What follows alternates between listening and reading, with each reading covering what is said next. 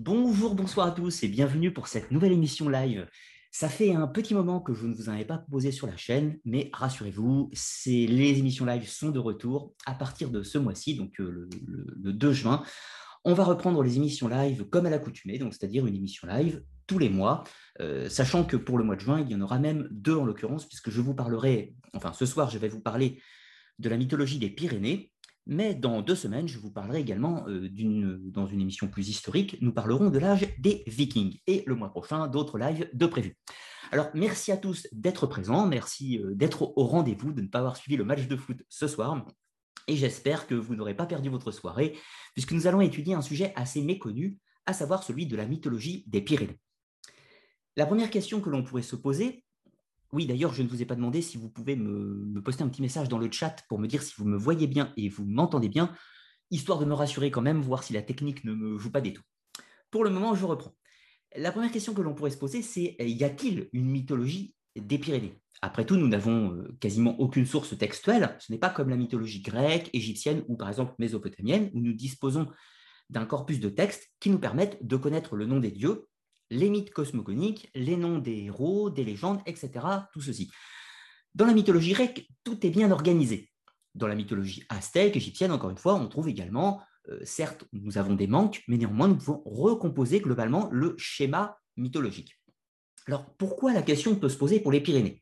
Après tout, il y a d'autres endroits à travers le monde où, euh, la mythologie, euh, où la mythologie locale ne dispose pas de sources écrites. Par exemple, dans la plupart des pays de l'Afrique subsaharienne, mais c'est également le cas de la Sibérie, c'est également le cas chez les Inuits, ou, même par exemple chez les Incas, nous ne disposons pas non plus de sources textuelles pour pouvoir statuer un petit peu, comprendre les mythes. Néanmoins, grâce à l'archéologie, la linguistique, la tradition orale et plusieurs données, notamment de l'anthropologie, on peut recomposer globalement le fil directeur. Maintenant, qu'est-ce qu'une mythologie? Eh bien, c'est un ensemble de mythes cohérent dans sa globalité. Et là, on peut se poser la question, y a-t-il un ensemble cohérent de mythes dans la chaîne des Pyrénées? Eh bien, c'est ce que nous allons tenter de, voir ce soir. Nous allons tenter de répondre à cette question en nous plongeant, euh, dans le panthéon des dieux pyrénéens, donc euh, en étudiant un petit peu avec les sources, les données, comment on peut connaître ces différentes divinités. Et puis, on va étudier les légendes, la tradition orale et tout un tas de pratiques cultuelles, euh, cultuelles magiques, religieuses, de sorcellerie, etc., qui existe dans la chaîne des Pyrénées. Alors, je ne vous fais pas attendre plus longtemps, nous allons partager le document, le temps que je retrouve mon document, voilà, et nous allons pouvoir attaquer le sujet. Voilà. Alors, tout d'abord, la plan de la conférence. Dans une première partie, nous allons euh, introduire le sujet. Nous allons parler de l'histoire des Pyrénées. Car pour pouvoir comprendre la mythologie, ou du moins le corpus légendaire des Pyrénées, il faut absolument avoir les bases de sa chronologie historique. Ensuite, nous étudierons les dieux pyréniens, donc le panthéon mythologique. Ensuite, nous parlerons de la christianisation des mythes. Alors, on va passer rapidement, donc euh, vous l'aurez compris, des dieux pyréniens à la christianisation des mythes, parce que, étant donné que nous n'avons pas de sources textuelles dans la période antique, ou du moins très peu, eh bien, c'est grâce aux vestiges de ces mythes qui ont intégré le christianisme, qui ont été christianisés justement, que nous allons tenter de recomposer euh, les éléments des légendes, des mythes et ce que l'on pourrait appeler du moins la mythologie pyrénéenne. Dans une troisième partie, nous parlerons des créatures et du folklore pyrénéen, les différentes entités, comme par exemple les fées, le drac et tout un tas de créatures que l'on peut retrouver sur la gêne Pyrénées. Ensuite, nous parlerons de la tradition et l'héritage. Qu'est-ce qu'il reste aujourd'hui de ces traditions dans, euh, au XXe, XXIe siècle? Y a-t-il encore des pratiques cultuelles en lien avec ce que l'on pourrait appeler la mythologie des Pyrénées. Et bien sûr, comme à l'accoutumée, je vous proposerai une bibliographie, quelques conseils de lecture si vous souhaitez en savoir plus sur le sujet. Et bien sûr, une conclusion par rapport à mes réflexions sur le sujet de la mythologie pyrénéenne. Un grand merci, je, n'ai pas dit aux modérateurs hein, qui, sont là sur le chat, j'ai mis euh, pour la première fois un mode ralenti, vous ne pouvez pas poster de, messages euh, intempestifs, on va dire, vous avez une limite de 10 secondes entre chaque message à poster. Alors, pour le moment, continuons. Attaquons avec la première partie, l'histoire des Pyrénées. Alors, si nous n'avons pas d'éléments mythologiques propres à la chaîne pyrénéenne et que les Pyrénéens n'ont pas spécifiquement écrit sur leur mythologie, nous avons quelques éléments épars qui vont venir d'auteurs grecs et romains. Alors, pour citer notamment Diodore de Sicile, donc dans le quatrième livre de sa bibliothèque historique, nous avons cette phrase. Il a été fait mention des montagnes de l'Ibérie, nommées les Pyrénées. Ces montagnes surpassent les autres par leur hauteur et leur étendue. Séparant les Gaules de l'Ibérie, comprenez l'Espagne et la France. Donc, séparant les Gaules de l'Ibérie et de la Celtibérie. Elles s'étendent de la mer du Midi et de l'océan septentrional, dans un espace de 3000 stades. Autrefois, elles étaient en grande partie couvertes de bois épais et touffus, mais elles furent, dit-on, incendiées par quelques pâtres qui y avaient mis le feu. L'incendie ayant duré continuellement pendant un grand nombre de jours, la superficie de la terre fut brûlée, et c'est de là que l'on doit que, l'on a donné ce nom euh, à, ces montagnes le nom de Pyrénées, donc Pyrénées qui veut dire euh, sensiblement les montagnes enflammées. Hein. La combustion du sol fit fondre des masses de minerais d'argent et produisit de nombreux ruisseaux d'argent pur, d'où toutes les légendes que nous allons trouver dans les montagnes des Pyrénées. Alors, je ne vous apprendrai rien en vous disant que je suis un grand amoureux de, ces, de ces, montagnes. C'est sûrement une région qui m'est la plus intime, si l'on peut dire, d'où évidemment j'avais le désir depuis longtemps de parler de la mythologie pyrénéenne, de son histoire et de tout ce que l'on va trouver à l'intérieur. Alors, initions-nous un petit peu à la géographie des Pyrénées, tout d'abord pour commencer. De quoi nous allons parler? La chaîne des Pyrénées, donc, qui sépare l'Espagne et la France, je ne vous apprends rien, et on va pouvoir la découper en plusieurs parties. Alors, je ne vais pas utiliser euh, le nom des départements actuels, bien que sensiblement cela correspond à des découpages qui existaient dans les temps anciens, bien entendu. Alors, pour commencer depuis la côte atlantique, nous allons commencer avec le Pays basque sachant que je vais me concentrer principalement sur les Pyrénées français. Bien sûr, il existe le versant espagnol des Pyrénées, qui partage sensiblement le même corpus légendaire, mais que je connais un petit peu moins bien. Et donc, par simplicité, j'ai décidé de rester sur le versant nord des Pyrénées, à savoir la partie française, mais en apportant certains éléments, ou du moins d'illustration, par rapport à des éléments qui viennent du sud, bien entendu. Alors tout d'abord, côte atlantique, vous avez le Pays basque, bien entendu, qui va nous intéresser puisqu'il est totalement différent des autres. Mais ça, on va le détailler dans la partie historique. Ensuite, en allant euh, vers euh, l'est, nous avons le Béarn, donc les fameux Béarnais. Puis ensuite, nous avons la Bigorre, donc le territoire de Bigorre, avec euh, Lourdes, Bagnères de Bigorre, Luce Saint-Sauveur, etc., la vallée des Gaves. Un petit peu plus loin, toujours en allant à l'est, vous allez le Comminges. Donc le Comminges, c'est la région de Bagnères de Luchon.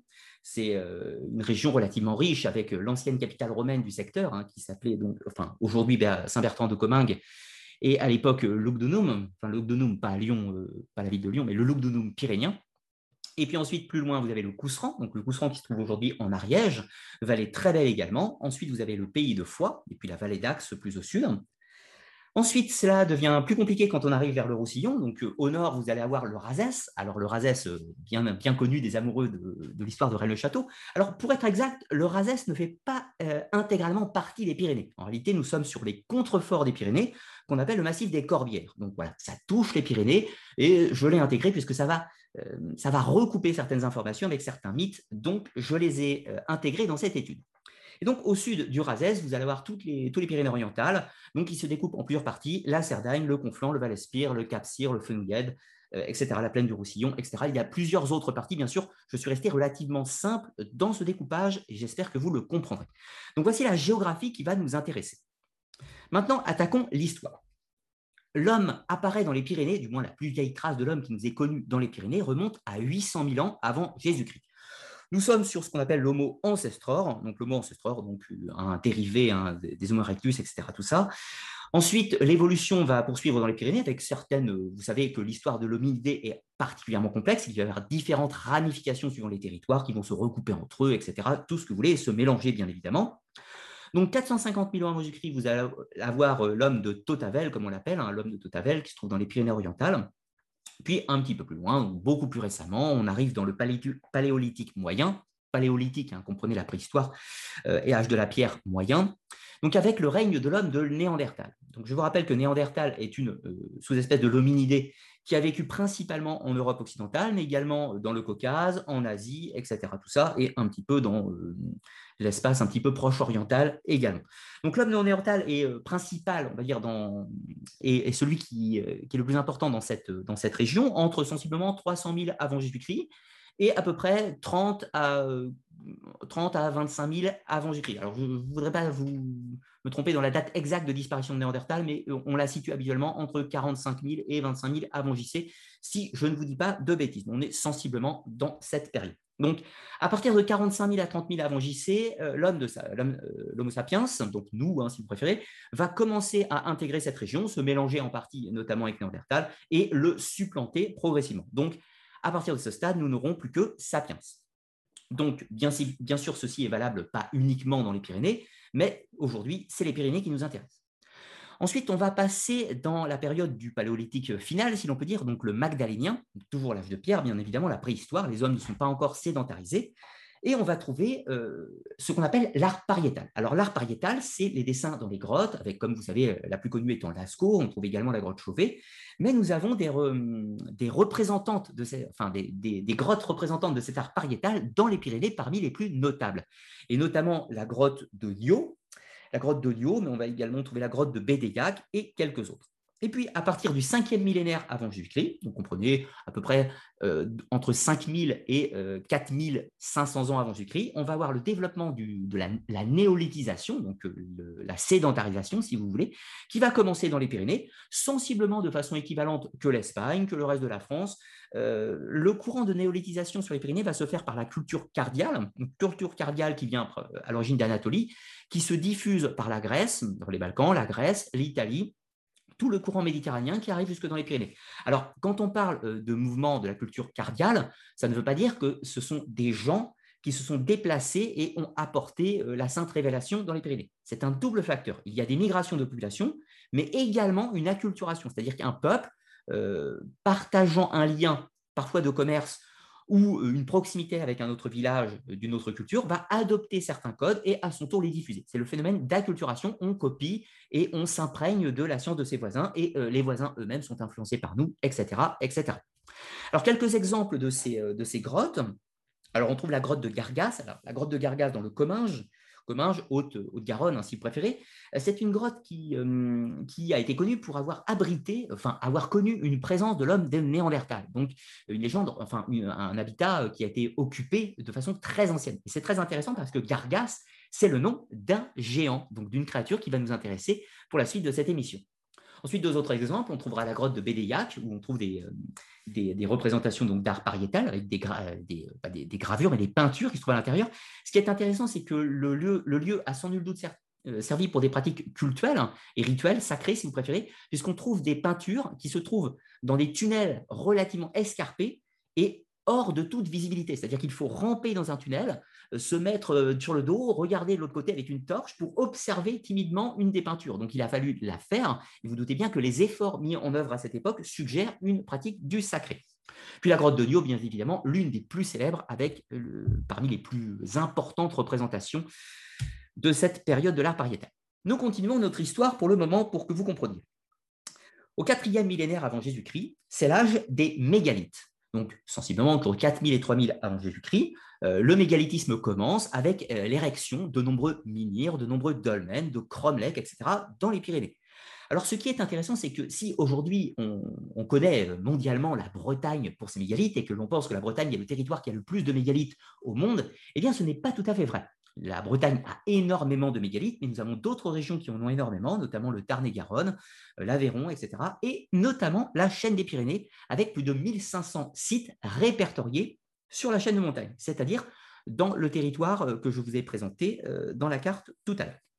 Alors, donc l'âge des mégalithes, je vous rappelle donc les dolmens qui ont dans, une certaine mesure servi de tombeaux funéraires, les menhirs qui ont servi peut-être pour des aspects rituels, cultuels en lien avec les forces de la terre et du ciel, etc. Tout ça, je vous ai proposé d'autres émissions sur la question.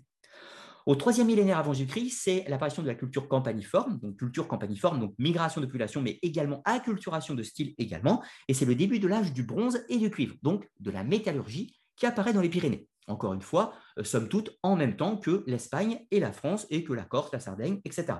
Donc les Pyrénées, à ce ne sont pas du tout en retard au niveau du développement culturel des autres régions. Ensuite, au deuxième millénaire avant Jésus-Christ, c'est les premières vagues d'arrivée des peuples dits indo-européens. Alors ça, c'est tout à fait intéressant. Parce que s'il y a une vague d'arrivée, du moins la première de peuples dits indo-européens sur le plan génétique, cela veut dire que préalablement, ce sont des pré-indo-européens, ou si vous préférez, des gens qui ne sont pas des indo-européens. Et c'est notamment le cas des Basques. Car voyez-vous, les Basques, et principalement la langue basque, le Skara, partagent des racines qui ne sont pas de type ou de souche indo-européenne. Donc, il est probable à ce stade que le Pays basque soit un vestige, et notamment dans le cadre des mythes, soit un vestige de certaines pratiques, d'un reste de tradition, qui soit datant d'une période pré-indo-européenne. Et du coup, il est probable que certaines régions des Pyrénées qui ont subi euh, l'arrivée des Indo-Européens vont faire évoluer leur mythe, mais qu'il y a également euh, des éléments pré-indo-européens et de nouveaux éléments indo-européens dans cette région. Donc, ça va nous intéresser de comparer, les différences entre la mythologie du Pays Basque et la mythologie du reste de la chaîne des Pyrénées. Alors donc la culture indo-européenne se développe, bien sûr le Pays basque subit également la culture indo-européenne par acculturation, mais on remarque qu'il y a une certaine préservation de traditions pré-indo-européennes. Ensuite, au premier millénaire avant Jésus-Christ, c'est le développement de l'âge du fer, donc toujours qui se développe progressivement. Alors l'âge du fer qui commence sensiblement dans les Pyrénées dans une période allant entre 1800 euh, avant Jésus-Christ et qui euh, a atteint tous les Pyrénées, si l'on peut dire sensiblement en 400 avant Jésus-Christ. Au 7e siècle avant JC, notons qu'il y a une influence euh, autre qui va apparaître, c'est une influence méditerranéenne. Si les Pyrénées sont si intéressants, c'est justement parce qu'ils sont un carrefour culturel entre la culture ibérique au sud, la culture plus tard celtique, nous ne sommes pas encore là, hein, la culture celtique du nord, la culture méditerranéenne grecque phénicienne, etc., etc.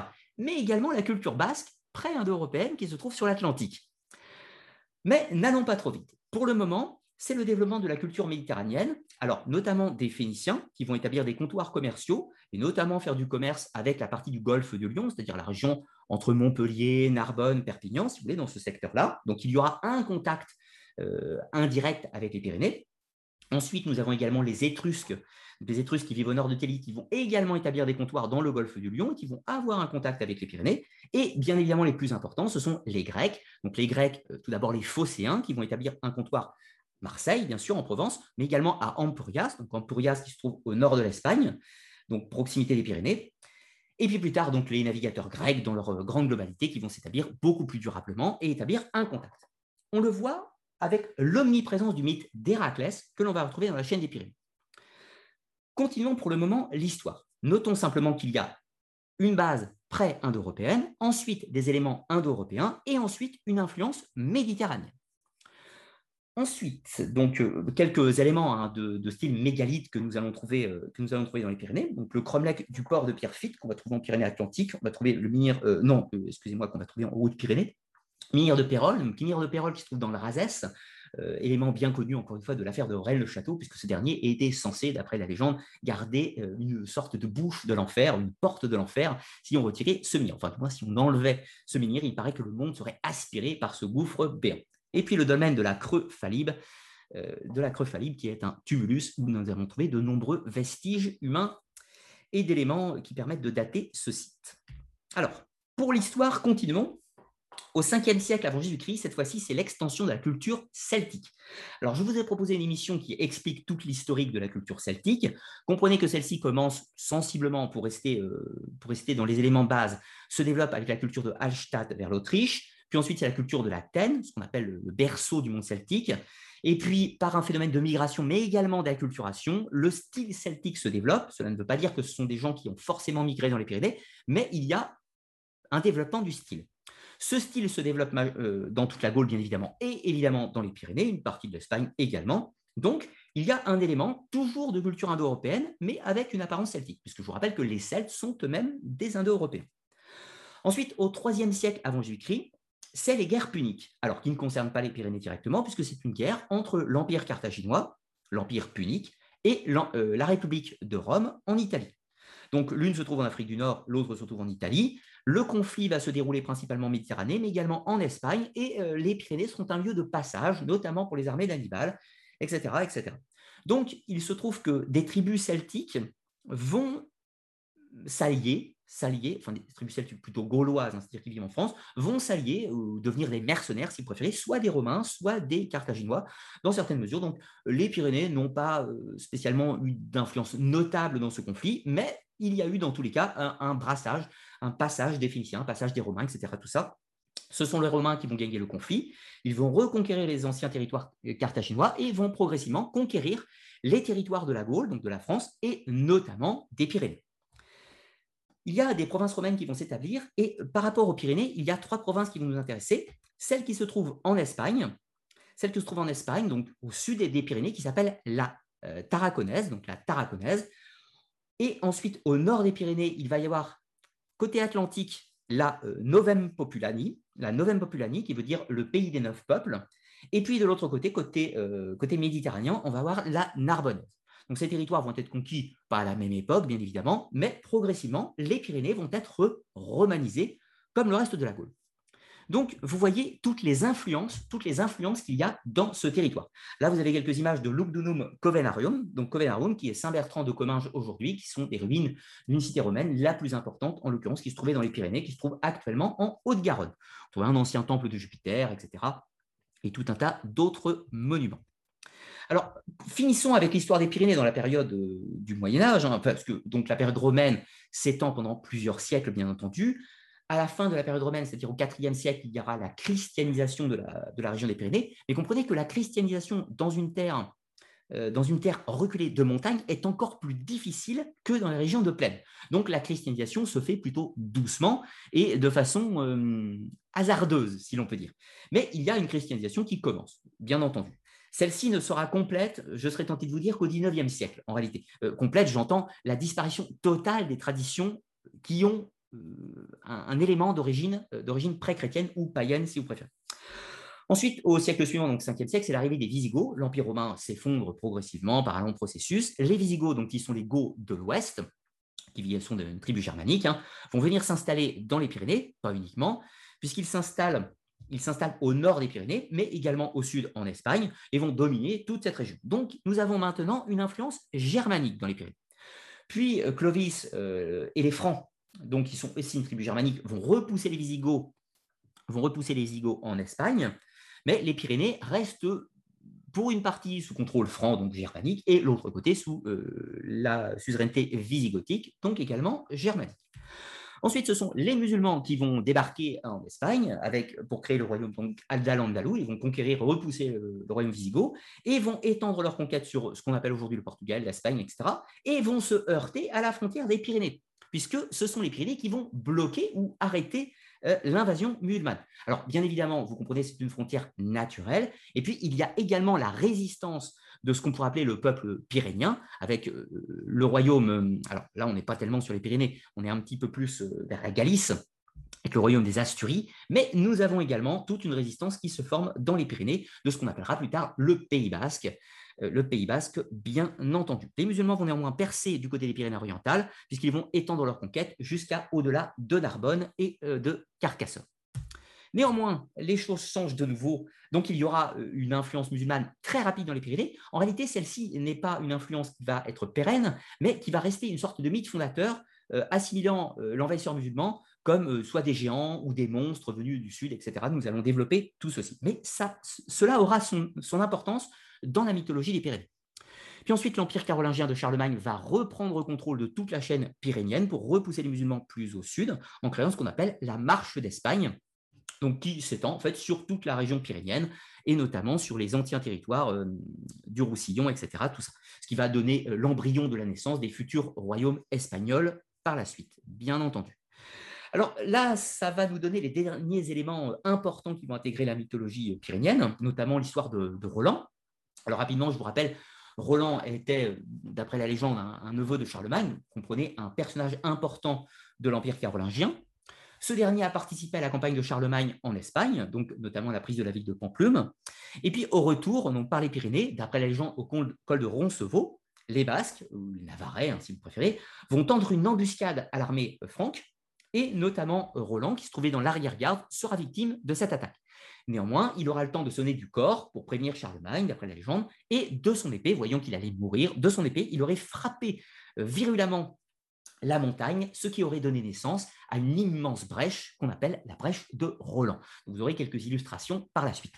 Alors Roland devient un personnage euh, fondamental dans la mythologie pyrénienne puisqu'on va le retrouver absolument partout. Alors historiquement, d'après la légende que l'on trouve en France, Roland est un personnage héroïque qui serait mort dans les Pyrénées, mort de façon héroïque, mais dans les légendes pyrénéennes, on dit parfois que Roland ne serait pas vraiment mort, et parfois il a un rôle quasi divin, euh, quasi divin, ou du moins de personnage héroïque, un peu à la façon Héraclès, si vous préférez. Donc voici maintenant une autre cartographie euh, des Pyrénées, mais cette fois-ci qui n'est pas basée sur le nom des territoires, mais basée sur les langues.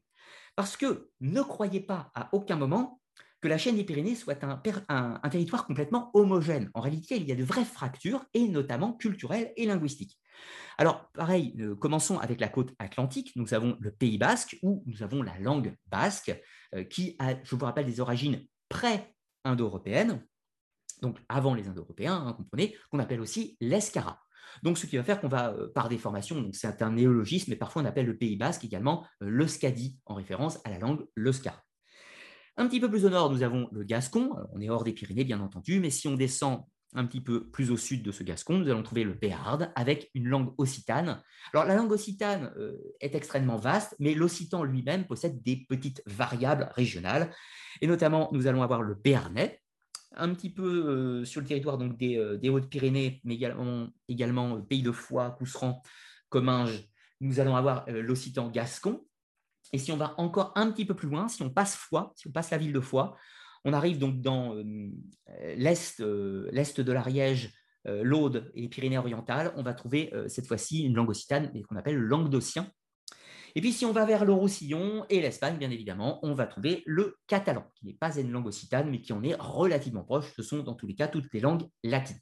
Donc, il y a des petites variables suivant les différents territoires. Alors, évidemment, à ce stade, vous pourriez me dire, pourriez me dire, si on a euh, des territoires qui s'identifient différemment, qui parlent des langues différemment, comment peut-on parler d'une mythologie pérennienne dans la globalité?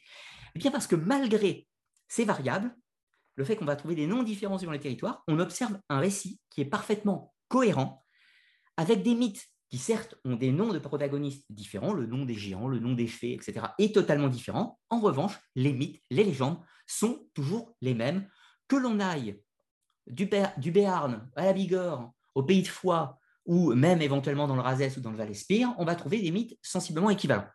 Le Pays basque partage une bonne part de mythes équivalents, mais avec de petites variables, ce que nous allons tenter d'étudier. Alors, ne posez pas spécifiquement des questions, euh, des questions immédiatement, hein, j'y répondrai en fin d'émission, enfin, je ferai une petite pause question au milieu de l'émission, et puis ensuite, on...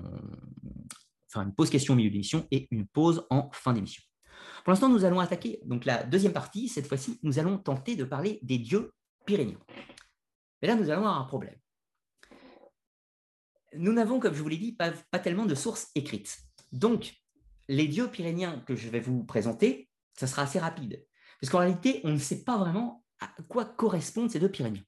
L'archéologie a exhumé certaines stèles romaines, hein, pour la plupart, où sont notées certaines divinités, avec des noms latinisés, mais qui sont des divinités qui, dans certains cas, sont plus anciennes, bien évidemment. En revanche, nous ne savons pas spécifiquement à quoi correspondent ces divinités, quel est leur rôle, leur fonction. De plus, les auteurs euh, latins ont tenté de faire des comparatifs entre leurs dieux à eux et euh, les éventuels dieux pyrénéens.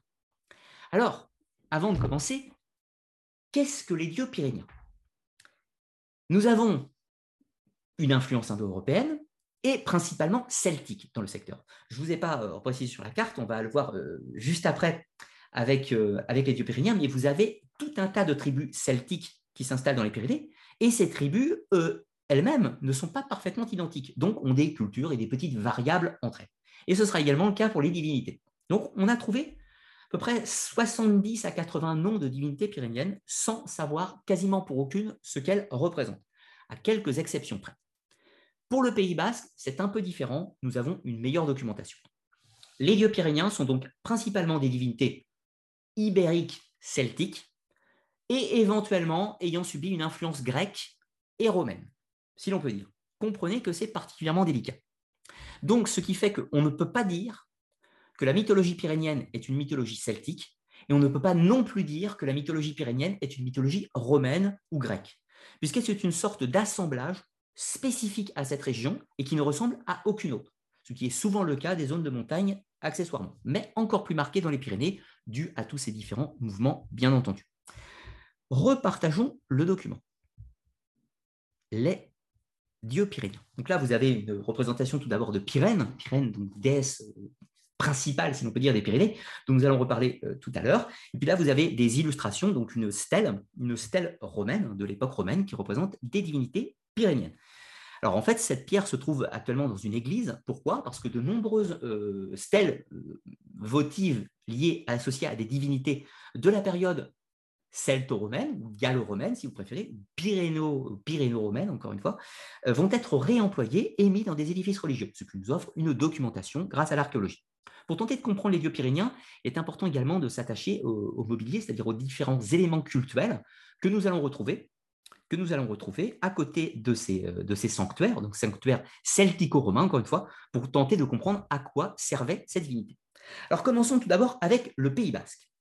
Au Pays Basque, nous avons une divinité euh, principale, si l'on peut dire, une divinité masculine. Alors, c'est très intéressant parce que c'est une divinité masculine, mais qui, dans certains cas, peut être féminine, particulièrement étrange. Alors, il s'agit du dieu Sugar, donc Sugar, Pays Basque, qui est un dieu serpentaire, un dieu serpent, qui est un dieu de l'orage. Donc comprenez dieu de l'orage, qui veut dire également dieu de la foudre, un peu comme Zeus, un peu comme Thor, un peu comme, euh, Jupiter, hein, plus, plus précisément, plus proche, et qui est également, d'une certaine façon, un dieu de la fertilité. Il est représenté par un serpent, mais également son symbole, c'est euh, bah, une svastika, Rien à voir avec euh, les nazis, bien entendu. C'est un symbole typiquement indo-européen, mais également pré-indo-européen, que l'on va retrouver à peu près partout sur la planète, donc qui représente les cycles du temps, le passage des saisons, etc., et qui, d'une certaine façon, peut avoir une forme serpentaire. Donc Sugar est un dieu de l'orage, mais également un dieu du temps et du climat. Ça, c'est très important. Et c'est la divinité principale du Pays basque. Nous avons assez peu de documentation, bien évidemment, sur Sugar. Ce que l'on sait en revanche, c'est que cette divinité va se retrouver dans certains mythes, dans certains mythes médiévaux qui ont été christianisés, dont nous parlerons plus tard, bien entendu. Ensuite, on va trouver son penchant féminin, c'est la déesse Marie, toujours au Pays Basque, qui est ce que l'on pourrait appeler la déesse mère, euh, déesse représentant la matrice, la fécondité, la grande déesse, un peu qu'on pourrait comparer à Déméter, à Cérès, euh, à Isis, à Héra dans certains cas, à Gaïa, bien qu'il y ait un autre personnage pourrait correspondre plus à Gaïa, on en reparle juste après. Donc Marie et Sugar qui forment le couple primordial qui va engendrer à peu près toutes les divinités de la mythologie des Basques. Néanmoins, ce n'est pas si simple. Nous avons une mythologie complexe chez les Basques avec une sorte de déesse principale, euh, Analmir, Analmir, qui euh, va donner naissance au Soleil et à la Lune, au Soleil et à la Lune, et qui, elle, représente vraiment la Gaïa, la Terre au sens, euh, la Terre au sens manifestation physique, si vous préférez.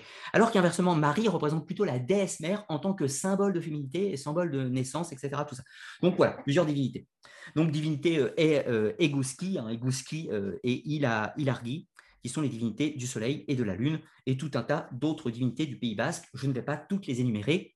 Retenez principalement Sugar et Marie, qui est le couple primordial. Et une autre qui sera très importante, très importante, c'est Erensug. Erensug, c'est la divinité qui fera la plus parler d'elle dans la mythologie christianisée. Donc il s'agit encore une fois d'une divinité serpentaire, pour être exact, d'un serpent à sept têtes, et qui sera régulièrement le protagoniste d'une sorte de guerre entre le bien et le mal, entre le chasseur de dragons ou le chasseur de serpents, un peu comme Saint Michel qui terrasse le dragon de l'Apocalypse. Eh bien, Erensug est, est l'équivalent basque, si l'on peut dire, de ce mythe chrétien. Mais sauf qu'il est évidemment plus ancien. Donc Kerensu, qui a diverses représentations, une représentation qui vient des jeux, de société, hein, société magique notamment, où on va retrouver des représentations fantaisistes, où on voit Erensug qui affronte euh, le chevalier chasseur ou tueur de dragons, bien entendu. Quittons le Pays Basque et on va s'intéresser aux autres, aux autres territoires pyrénéens. Et là, nous avons une autre difficulté, c'est que nous n'avons quasiment aucune information, si ce n'est des stèles, qui vont nommer les divinités. La plupart de ces stèles viennent d'une région unique qui se trouve dans le Comminges. Le Comminges qui se situe euh, vallée de Bagnères de Luchon, avec des territoires comme Siergo, Saint-Béat, Marignac, au sud, euh, sud de la Haute-Garonne, hein, si vous préférez, où on va trouver énormément de statuettes votives aux divinités, euh, qui vont nous donner à peu près 40 ou 50 noms. La seule qui revient en une quantité phénoménale dans toute la chaîne des Pyrénées qu'on retrouve ailleurs, c'est le dieu Abellio. Donc Abellio, qui est l'équivalent l'équivalent d'Apollon ou de Bélénos, hein. donc dieu de la lumière, dieu solaire, euh, équivalent donc à Apollon grec ou Bélénos hein, des, euh, des, Gallo-romains. Donc c'est le dieu qui probablement a été euh, la divinité la plus importante des Pyrénées, hors le Pays basque, mais que l'on pourrait comparer dans une certaine mesure, dans une certaine mesure à d'autres dieux basques, mais pas à Sugar ni à Erensug. Ce n'est pas des dieux qui pourraient correspondre directement à Abellio. Donc voilà, retenez, c'est le dieu principal qu'on va retrouver dans la chaîne pyrénienne et on peut lui attribuer les qualificatifs classiques du dieu solaire, dieu christique, dieu de renaissance, dieu du printemps, dieu qui apporte la félicité et la fertilité, bien entendu. Alors, ça, c'est une petite carte avec quelques, quelques noms de tribus de tribus euh, celtiques qui vivent sur le secteur, donc avec les Cononaves, les Tectosages, etc., et tout un tas comme les Bigueries, etc. Donc ces noms hein, qui vont donner euh, les noms du territoire. Hein. Les Bigueries vont donner la Bigorre, les Convenats euh, vont donner le, Comminges, les Consonari vont donner le Cousseran, etc. Et les Tectosages eh bien, ne vont pas donner le nom de, de l'eau des Larièges, mais voilà. Donc les Volques, les Volques Tectosages dans le secteur qui, encore une fois, ont fait pas mal parler d'eux avec euh, la grande expédition euh, qui va les conduire jusqu'en Galice, donc en Asie mineure. Alors, quelques noms de divinités pyrénéennes, donc les RN.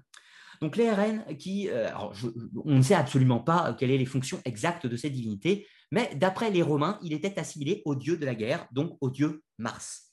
Ensuite, nous avons Bellissima, donc Bellissima, ou la belle déesse, assimilée à la déesse de la sagesse, Minerve, ou encore Athéna chez les Grecs. Ils sont un dieu des sources ou guérisseur, pourrait, dans certains cas, euh, l'associer éventuellement à Esculape ou éventuellement euh, à Asclépios chez les Grecs. Euh, Eriap, dieu de la montagne. Donc Eriap, dieu de la montagne, évidemment, vous vous doutez qu'on a des divinités en rapport avec les sommets dans la chaîne des Pyrénées. Adjeyo, dieu protecteur du territoire, donc un dieu régional, encore une fois, qui probablement ne correspondait qu'à une seule des tribus celtes du secteur. Ilinus ou Ulumber, Ilumber, dieu de la cité, donc Dieu de la cité, qui est probablement un Dieu plus, celto-romain cette fois-ci, euh, Dieu qui représente le village, la cité au sens le sanctuaire également. Et ensuite, euh, qui euh, est assimilé à Jupiter par les Romains, mais dont nous ne connaissons absolument rien. Donc vous voyez que si on s'arrêtait au simple panthéon pyrénéen, au simple panthéon pyrénéen, nous aurions fini cette émission relativement rapidement et nous pourrions passer à autre chose.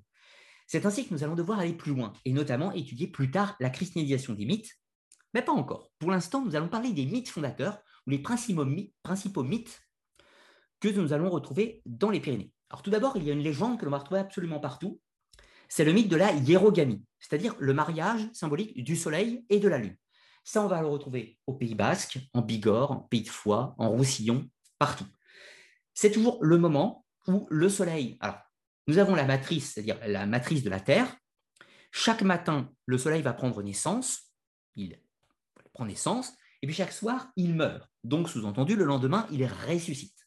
Et puis la Lune, c'est la même chose, elle euh, apparaît la nuit et puis euh, disparaît, enfin elle apparaît le matin, euh, elle disparaît le matin, puis apparaît le soir, etc.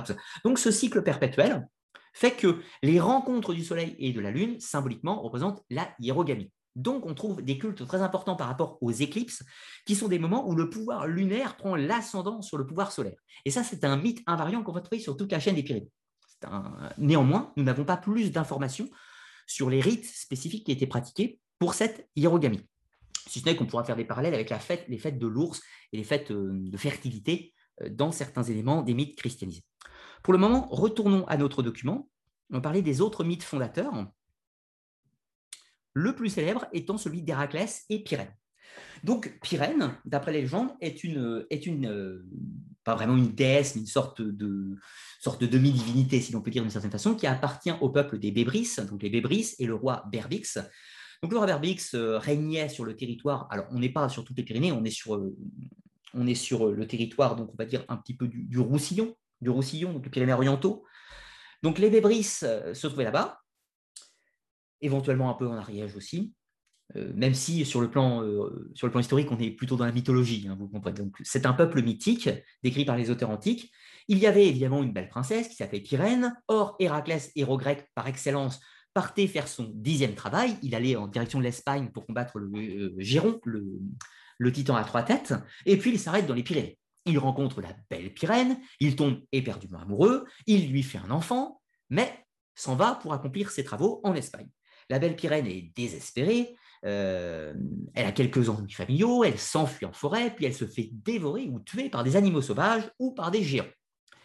Évidemment, tout le monde, se lamente, et puis Héraclès repasse par les Pyrénées en revenant euh, de son dixième travail, donc il a terrassé Géron, il revient avec des richesses, il repasse par les Pyrénées, et puis il apprend que euh, la belle Pyrène est morte. Bien évidemment, c'est un héros, il va la venger, et il va lui édifier un tombeau.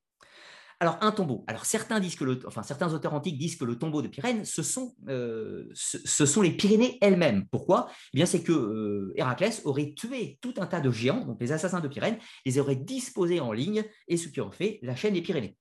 Et puis, d'autres fois, plus modestement, on attribue un tombeau à Pyrène, un tombeau à différents endroits. Alors, toute la chaîne des Pyrénées revendique le tombeau de Pyrène. Ça, c'est très important, puisqu'on parle donc d'un mythe invariant qu'on va retrouver sur tout le secteur un petit peu plus loin. Euh, je vois un message de PK. Merci beaucoup, hein, PK, pour, euh, pour ton, euh, ton don sur, sur YouTube. C'est super sympa. Alors donc, la légende de, Héraclès et Pyrène, qu'est-ce que ça nous apprend?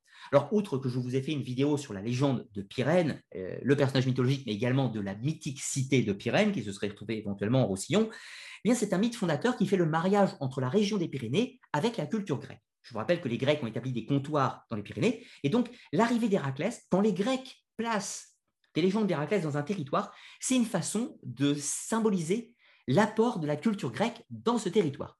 Donc, on voit clairement un impact grec dans la mythologie pyrénéenne, puisque Héraclès devient le héros que l'on va retrouver dans la plupart des mythes de la chaîne des Pyrénées.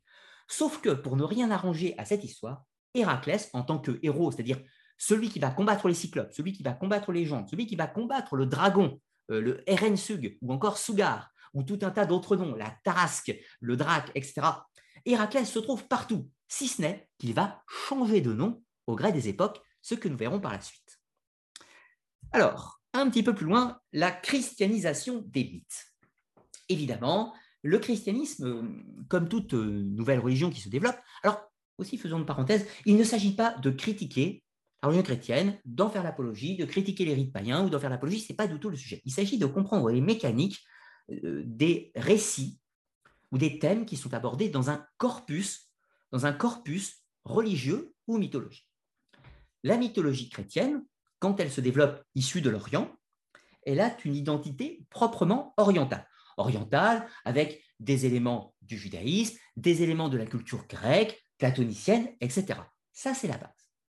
Mais quand elle se développe et qu'elle touche l'Empire romain, au enfin, elle touche l'Empire romain dès le 1er siècle, mais elle devient une religion importante dans l'Empire romain seulement au IIIe siècle. D'abord avec le concile de Nicée, 325, et puis plus tard, quand elle redevient religion d'État sous le règne de Théodose à la fin du IVe siècle de notre ère. À ce moment-là, c'est vraiment la christianisation au sens, euh, au sens par les autorités romaines. Avant, c'était une christianisation plutôt lente. Donc les Pyrénées ne sont pas épargnées. Mais évidemment, quand on arrive dans un nouveau territoire, il y a déjà des pratiques culturelles. Comprenez il ne s'agit pas uniquement de vénérer un dieu, un dieu avec un nom. On vénère éventuellement Abellio, Sugar ou tout un tas d'autres divinités, ça c'est bien. Mais à la limite, Abellio en tant que dieu solaire, on dit aux Pyrénéens, écoutez, euh, plutôt que de l'appeler Abellio, vous allez l'appeler Jésus. En soi, la différence est tout à fait basique. C'est-à-dire, on a d'un côté un dieu qui manifeste la résurrection solaire sensiblement au passage du printemps, à la Pâque. Et de l'autre côté, on a Jésus à la Pâque avec la crucifixion, la résurrection, etc. Donc, pour un Pyrénéen, le fait du passage Jésus à Béliot, ce n'est pas très difficile en soi. Tout comme, par exemple, le passage pour les rites dionysiaques, pour les Grecs, etc. C'est sensiblement pareil partout. Ou Loug, chez les Gaulois, par exemple. Mais ce qui est plus difficile, ce sont les traditions courantes, c'est-à-dire les cultes votifs, les sanctuaires religieux, euh, la fée du lac, enfin la déesse du lac, à qui on fait des offrandes, la déesse mère, etc., tout un tas de Pour prendre un, élément plus générique, au tout début, la religion chrétienne est plutôt patriarcale. Nous avons la figure tutélaire, euh, enfin la Trinité divine, le Père, le Fils, le Saint-Esprit, et le personnage de Marie est un personnage qui n'est pas secondaire, mais qui n'est pas mis en avant. Et puis, progressivement, au cours des siècles, la présence de ces divinités féminines, notamment en Gaule, avec les grandes déesses mères, mais également chez les Germaniques, également dans les Pyrénées, chez les Ibères, également en Égypte, etc., fait que les figures féminines, euh, Cérès, Déméter, Isis, Bélissama dans les Pyrénées, par exemple, ou Marie chez les Basques, sont des figures. Euh, Marie chez les Basques, le, nom est très intéressant. Euh, ces figures féminines sont tellement importantes que on les appelle progressivement Vierge Marie. Mais du coup, cet ancien sanctuaire qui était dédié à Bélissama, eh bien, on va y édifier une chapelle et on va l'appeler Notre-Dame de quelque chose. Inversement, dans le Pays Basque, il y avait une grotte dédiée à la déesse Marie eh bien, on va l'appeler la grotte Sainte, euh, la grotte Notre-Dame quelque chose. Pour prendre l'exemple avec Lourdes, qui est un, des lieux les plus connus dans euh, les pèlerinages du christianisme, eh bien, la grotte de Lourdes, avec la révélation de Bernadette Soubirou, l'apparition de la Vierge, etc., eh bien, dans ce site sacré, préalablement, nous avons trouvé des éléments de culte votif liés aux divinités préexistantes, qu'on appelle aujourd'hui des fées ou des dames blanches, ou sous un tas de vocables. Donc, ce qui nous intéresse dans le sujet de cette émission, c'est que le christianisme a récupéré tout un tas d'éléments appartenant aux traditions païennes qui l'ont précédé. Elles les ont revisitées, elles lui ont parfois donné un autre sens de lecture, mais elles les ont conservées. Donc aujourd'hui, le christianisme, volontairement ou involontairement, est riche de milliers et de milliers et de milliers d'éléments culturels qui ont préexisté à sa propre, à sa propre naissance, euh, d'éléments qui ont préexisté au christianisme, tout simplement. Et c'est donc en étudiant la christianisation des mythes pyrénéens que nous allons mieux comprendre les mythes pyrénéens des origines, si l'on peut dire. Repartageons le document. Parce que je parle, je parle, je parle, mais le temps passe à force, le temps passe, le temps passe. Alors, tout d'abord, Samson, un héros qui remplace Héraclès. Pendant l'Antiquité, vous avez Héraclès partout. Héraclès a été en Gaule, il a apporté la révolution grecque à la Gaule. Si on écoute les récits grecs, euh, on croirait que c'est Héraclès qui a tout apporté aux Gaulois, que les Gaulois ne savaient rien faire avant qu'Héraclès arrive. Ce qui évidemment est faux sur un point de vue historique. Mais les Grecs permettent de dire, vous voyez, nous avons apporté la civilisation sur ce territoire barbare. Et puis la même chose, on retrouve Héraclès en Afrique, on retrouve Héraclès euh, en Libérie, on retrouve Héraclès en Grande-Bretagne, on retrouve Héraclès chez les Suisses, Héraclès partout, partout, partout. Et évidemment, on retrouve Héraclès dans les Pyrénées en tant que héros fondateur. Mais évidemment, quand on passe progressivement au christianisme, il se trouve que Héraclès n'est pas forcément euh, bienvenu, parce que c'est un héros païen. Donc forcément, on va le remplacer par un héros biblique. Et les Pyrénéens ont un talent, un talent qui n'est pas que pyrénéen, puisque c'est un élément qu'on va retrouver à peu près partout, dans tout le monde chrétien. Mais néanmoins, il est décuplé à son paroxysme dans les Pyrénées. C'est que ces habitants des montagnes, que j'aime tant, je tiens à le préciser, ont une, une facilité déconcertante à déplacer les mythes chez eux. C'est-à-dire qu'on va retrouver au sein de la géographie des Pyrénées tout un tas d'éléments des textes bibliques. Donc Samson n'est plus en Palestine, Samson se trouve dans les Pyrénées, il combat des géants dans les Pyrénées, il détruit des cyclopes et des lions dans les Pyrénées, et évidemment, il remplace les anciens mythes dédiés à Héraclès. Donc, il change tout simplement de nom. Mais il changera encore de nom par la suite. Ensuite, on va trouver des sortes de mythes fondateurs qui tentent d'expliquer le passage, le passage du monde païen au monde chrétien. Et on va retrouver un mythe que l'on va retrouver à peu près sur toute la chaîne des Pyrénées, avec deux traditions orales qui sont parmi les plus présentes, mais on, trouve, euh, on en trouve d'autres ailleurs, c'est que celles-ci sont mieux référencées. Alors comment s'articule cette légende? Eh bien c'est très simple, dans les temps païens, on dit que les Pyrénéens vivaient dans les montagnes, c'est-à-dire dans les sommets. Comprenez que euh, les Pyrénées sont séparées entre d'un côté ce qu'on appelle les vallées, donc les vallées, et les sommets, ou les, ou les hauteurs, si vous préférez, les plateaux. Donc, D'après la mythologie, dans les, dans les légendes, les Pyrénéens vivaient sur les plateaux, donc dans les hauteurs. Or, évidemment, la christianisation a apporté un renouveau de l'esprit, et donc ces habitants pyrénéens sont descendus des montagnes et sont venus s'installer dans les vallées. Mais il reste des païens. Ces païens vivent toujours dans les montagnes, et on les appelle les gentils. Eh bien, pourquoi on les appelle les gentils? Vous aurez bien évidemment reconnu la touche hébraïque, ou la touche chrétienne, comprenez-le. Dans la tradition hébraïque, les juifs sont le peuple élu, et les gentils, ce sont les autres.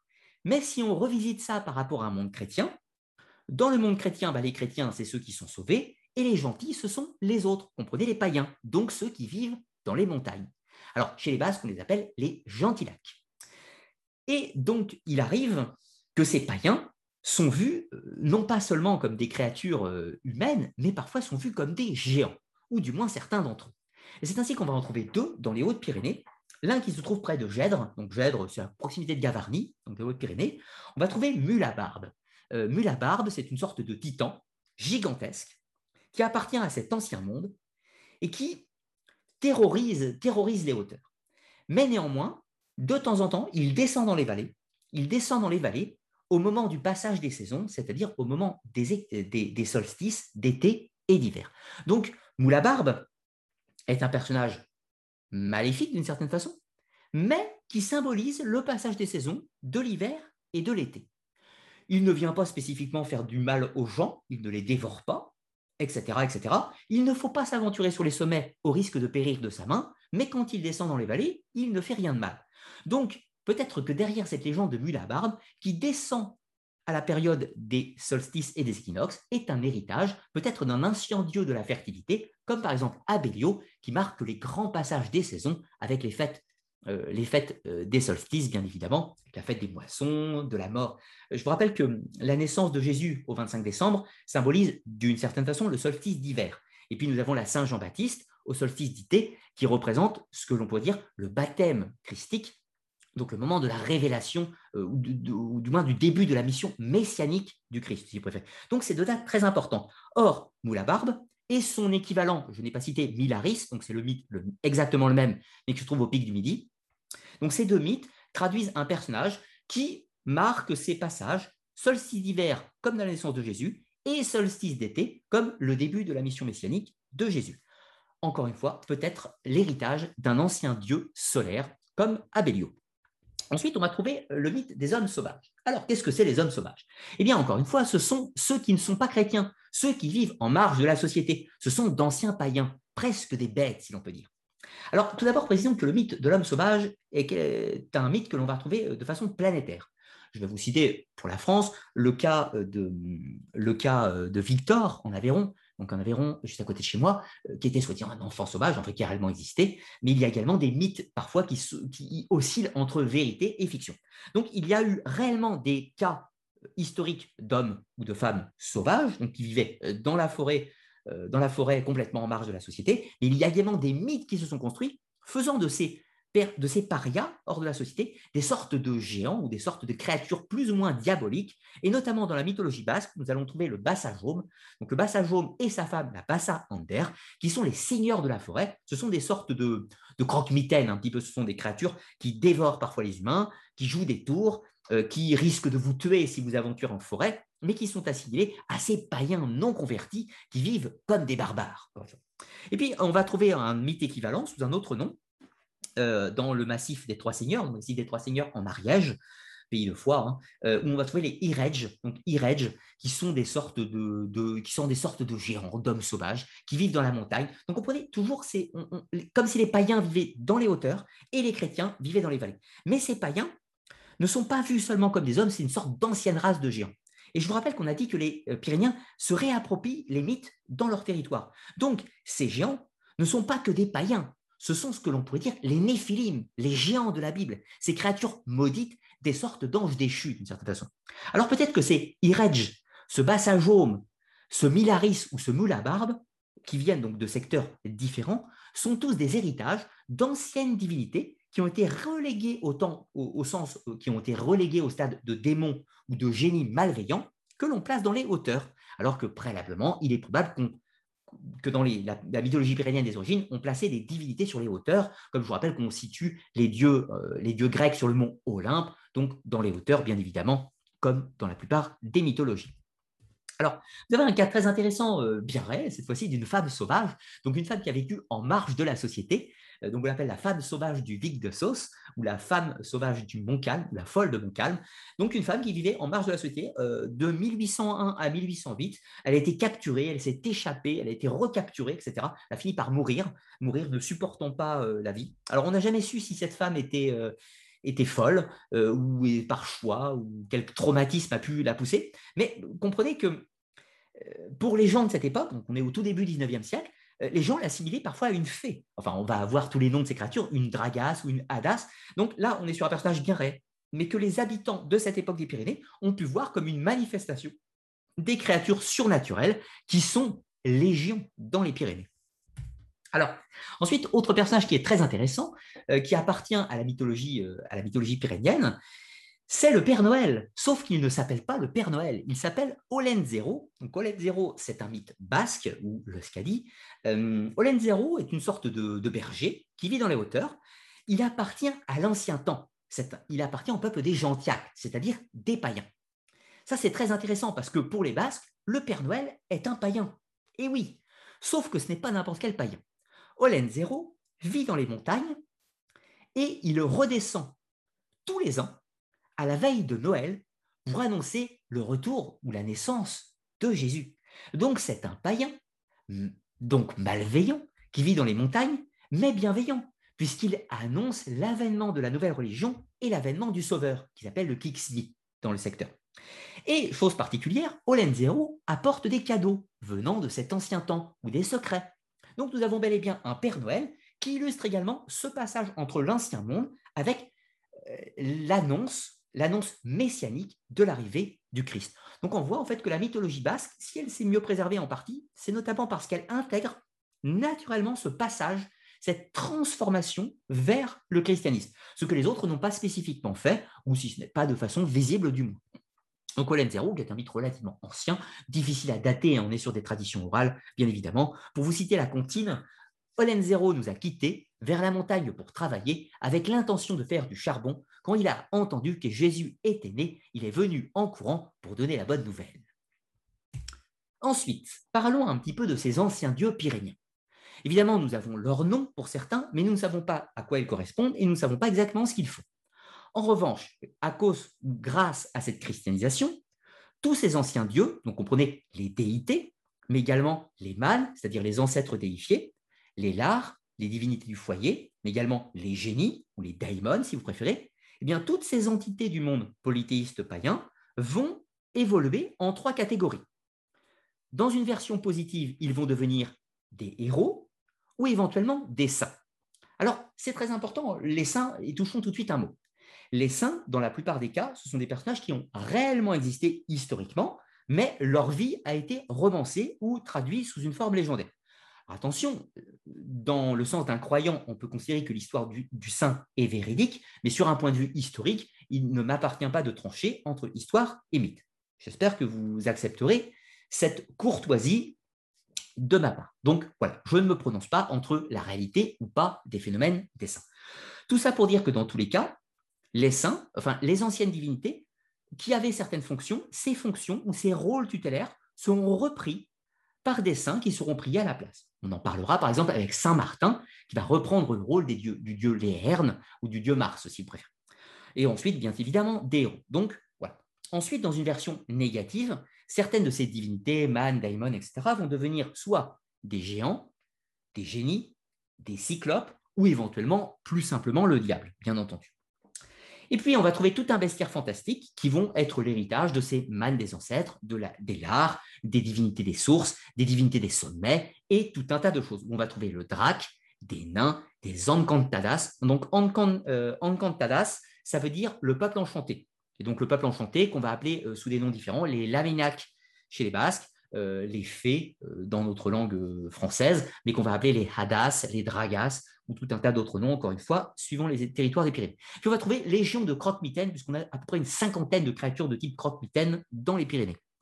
Presque un record, je pense. Alors, tout d'abord, le mythe des géants.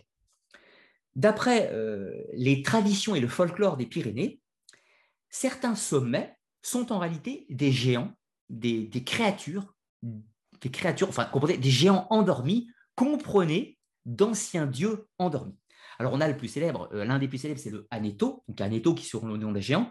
Plus connu pourquoi? Parce que c'est le sommet le plus élevé des Pyrénées, hein, qui se trouve du côté espagnol, donc euh, à peu près juste en dessous de Bagnères de, Bagnères de Luchon, donc en dessous de la Haute-Garonne, euh, en dessous de la Haute-Garonne, mais du côté espagnol. Donc Aneto, d'après les gens, serait un géant endormi qui dort sous la glace, tout simplement. Et il ne faut pas le contrarier, D'où les dangers d'aller sur cette montagne, puisqu'on pourrait, en marchant dessus, réveiller le géant Aneto, qui détruirait évidemment cette montagne, mais qui sortirait de cette montagne, qui détruirait évidemment toutes les vallées qui seraient autour. Donc il est probable que Aneto euh, soit l'héritage euh, renommé, hein, bien sûr, d'une ancienne divinité liée à ces montagnes et, également liée à ce pouvoir de la foudre qui est destructeur et qui semble venir du ciel, bien entendu. Alors de la même façon, on va trouver le Puy Donc le il se trouve plutôt dans, dans le Roussillon, dans le Roussillon, donc euh, Pygmal, hein, le mauvais sommet, qui de la même façon dort sous euh, la neige, mais euh, quand il est dérangé, quand il est contrarié, eh bien il se déplace, il bouge, il grogne, et c'est lui qui fait déclencher les orages qui sont terribles dans le Roussillon. On va trouver de la même façon le Par de la Neu, donc Par de la Neu ou le Père de la Neige, un autre sommet pyrénéen qui reprend exactement les mêmes symboles.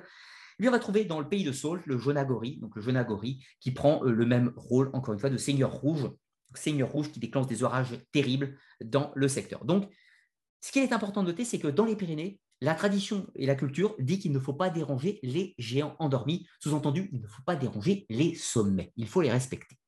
Ensuite, on retrouve le géant Mar. Alors, le géant Mar, il est intéressant parce que lui, ce n'est pas un sommet.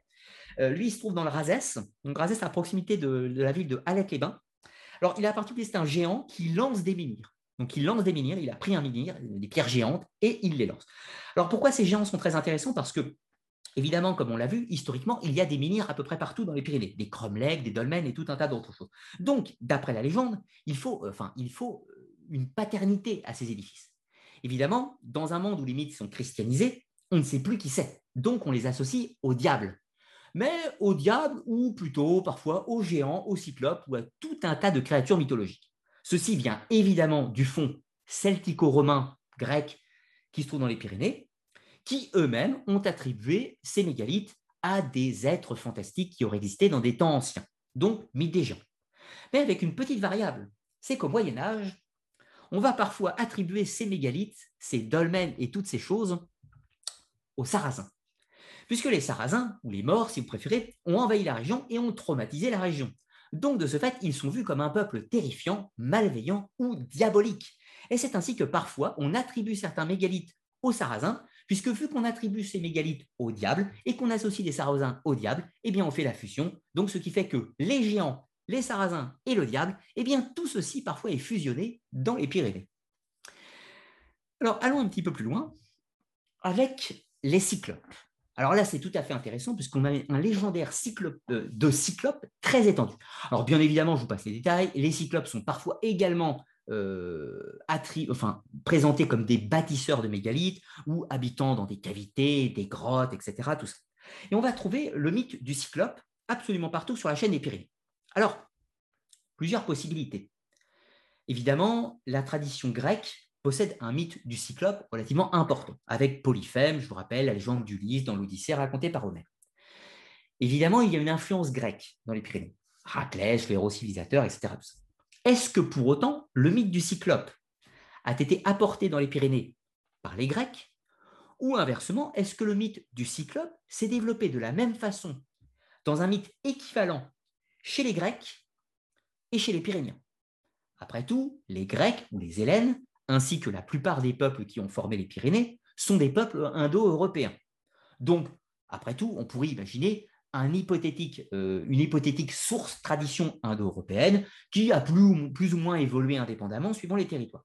Pourquoi? Parce que si vous connaissez la légende d'Ulysse, donc je vous rappelle Ulysse, le voyage vers Ithaque, maudit par Poséidon, il arrive sur l'île de Polyphème, il se fait capturer par le cyclope qui veut le dévorer avec ses compagnons, mais Ulysse, qui est très rusé, va réussir à faire boire Polyphème, ce dernier va s'enivrer de vin, Ulysse a fait tailler un immense bout de bois, un mât si vous préférez, pour planter dans l'œil de Polyphème. Donc, le mythe, un cyclope sur une île, capturé euh, dans une grotte, l'œil du cyclope percé par la ruse, et puis ensuite, euh, ils se sont échappés, donc en se mélangeant, avec, Ulysse se mélange donc ces hommes avec les boutons pour sortir de la grotte, et ils retrouvent leur liberté.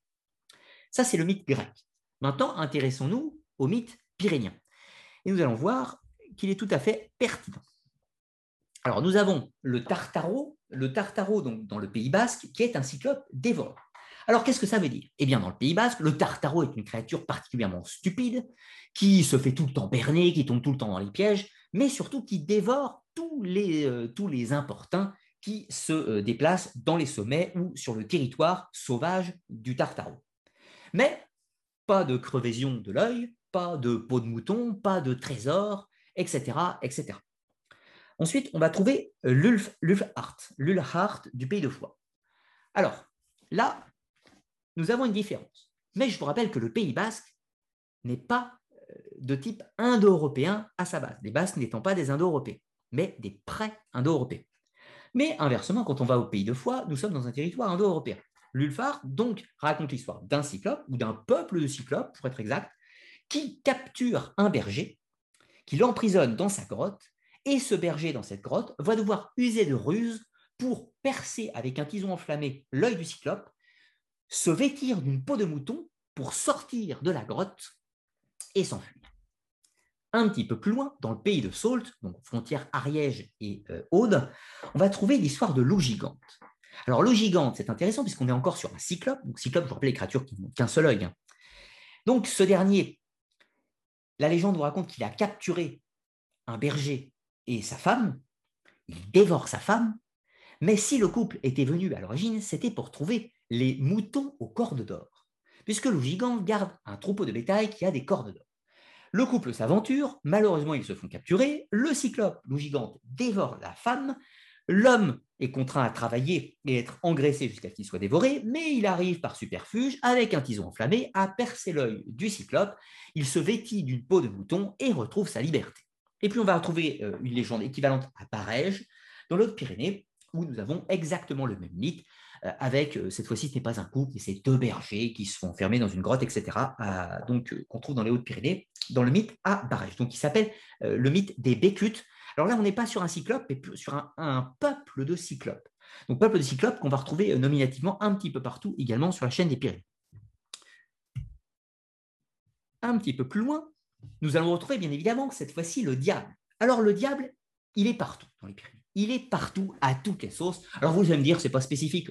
C'est pas spécifique aux Pyrénées. On va trouver euh, la source du diable, le fauteuil du diable, euh, le pont du diable, tout un tas de constructions qu'on prête au diable. Le diable revêt différentes apparences, bien évidemment. Mais tout d'abord, le premier mythe, c'est qu'il est bâtisseur. On trouve souvent euh, dans, les contes et légendes des Pyrénées, on va trouver souvent des histoires qui font intervenir une créature malveillante qui va enlever une jeune fille, provoquer un orage ou faire tout un tas de cataclysmes. Mais habituellement, on va lui donner des noms comme le Tartaro, comme un quelconque cyclope, comme le loup gigante, comme euh, une fée, une dragasse ou tout ce que vous voulez. Assez rarement le diable. Le, le diable est plutôt mis dans toutes les situations un petit peu burlesques, si l'on peut dire. Donc, tout d'abord, il est bâtisseur. Là, vous avez une image du pont du diable, le pont du diable en Ariège. Mais on trouve, un autre pont du diable euh, dans l'Aude, à, côté d'Alain-les-Bains. On trouve d'autres ponts du diable partout sur la scène des Pyrénées. Le mythe est toujours le même. Un jour, les villageois, ayant de nombreuses difficultés pour franchir les cours d'eau, décident de construire un pont pour passer d'un versant à l'autre. Mais faire cet acte-là n'est jamais anodin. N'est jamais anodin. Donc, l'entreprise est elle-même très difficile, et on, va comprendre après euh, quel est le fond indo-européen, le, mythe premier. pour l'instant, on parle de la légende du diable. Donc, à un moment, le diable, voyant la difficulté des habitants, propose tout naturellement son aide pour la construction du pont de pierre.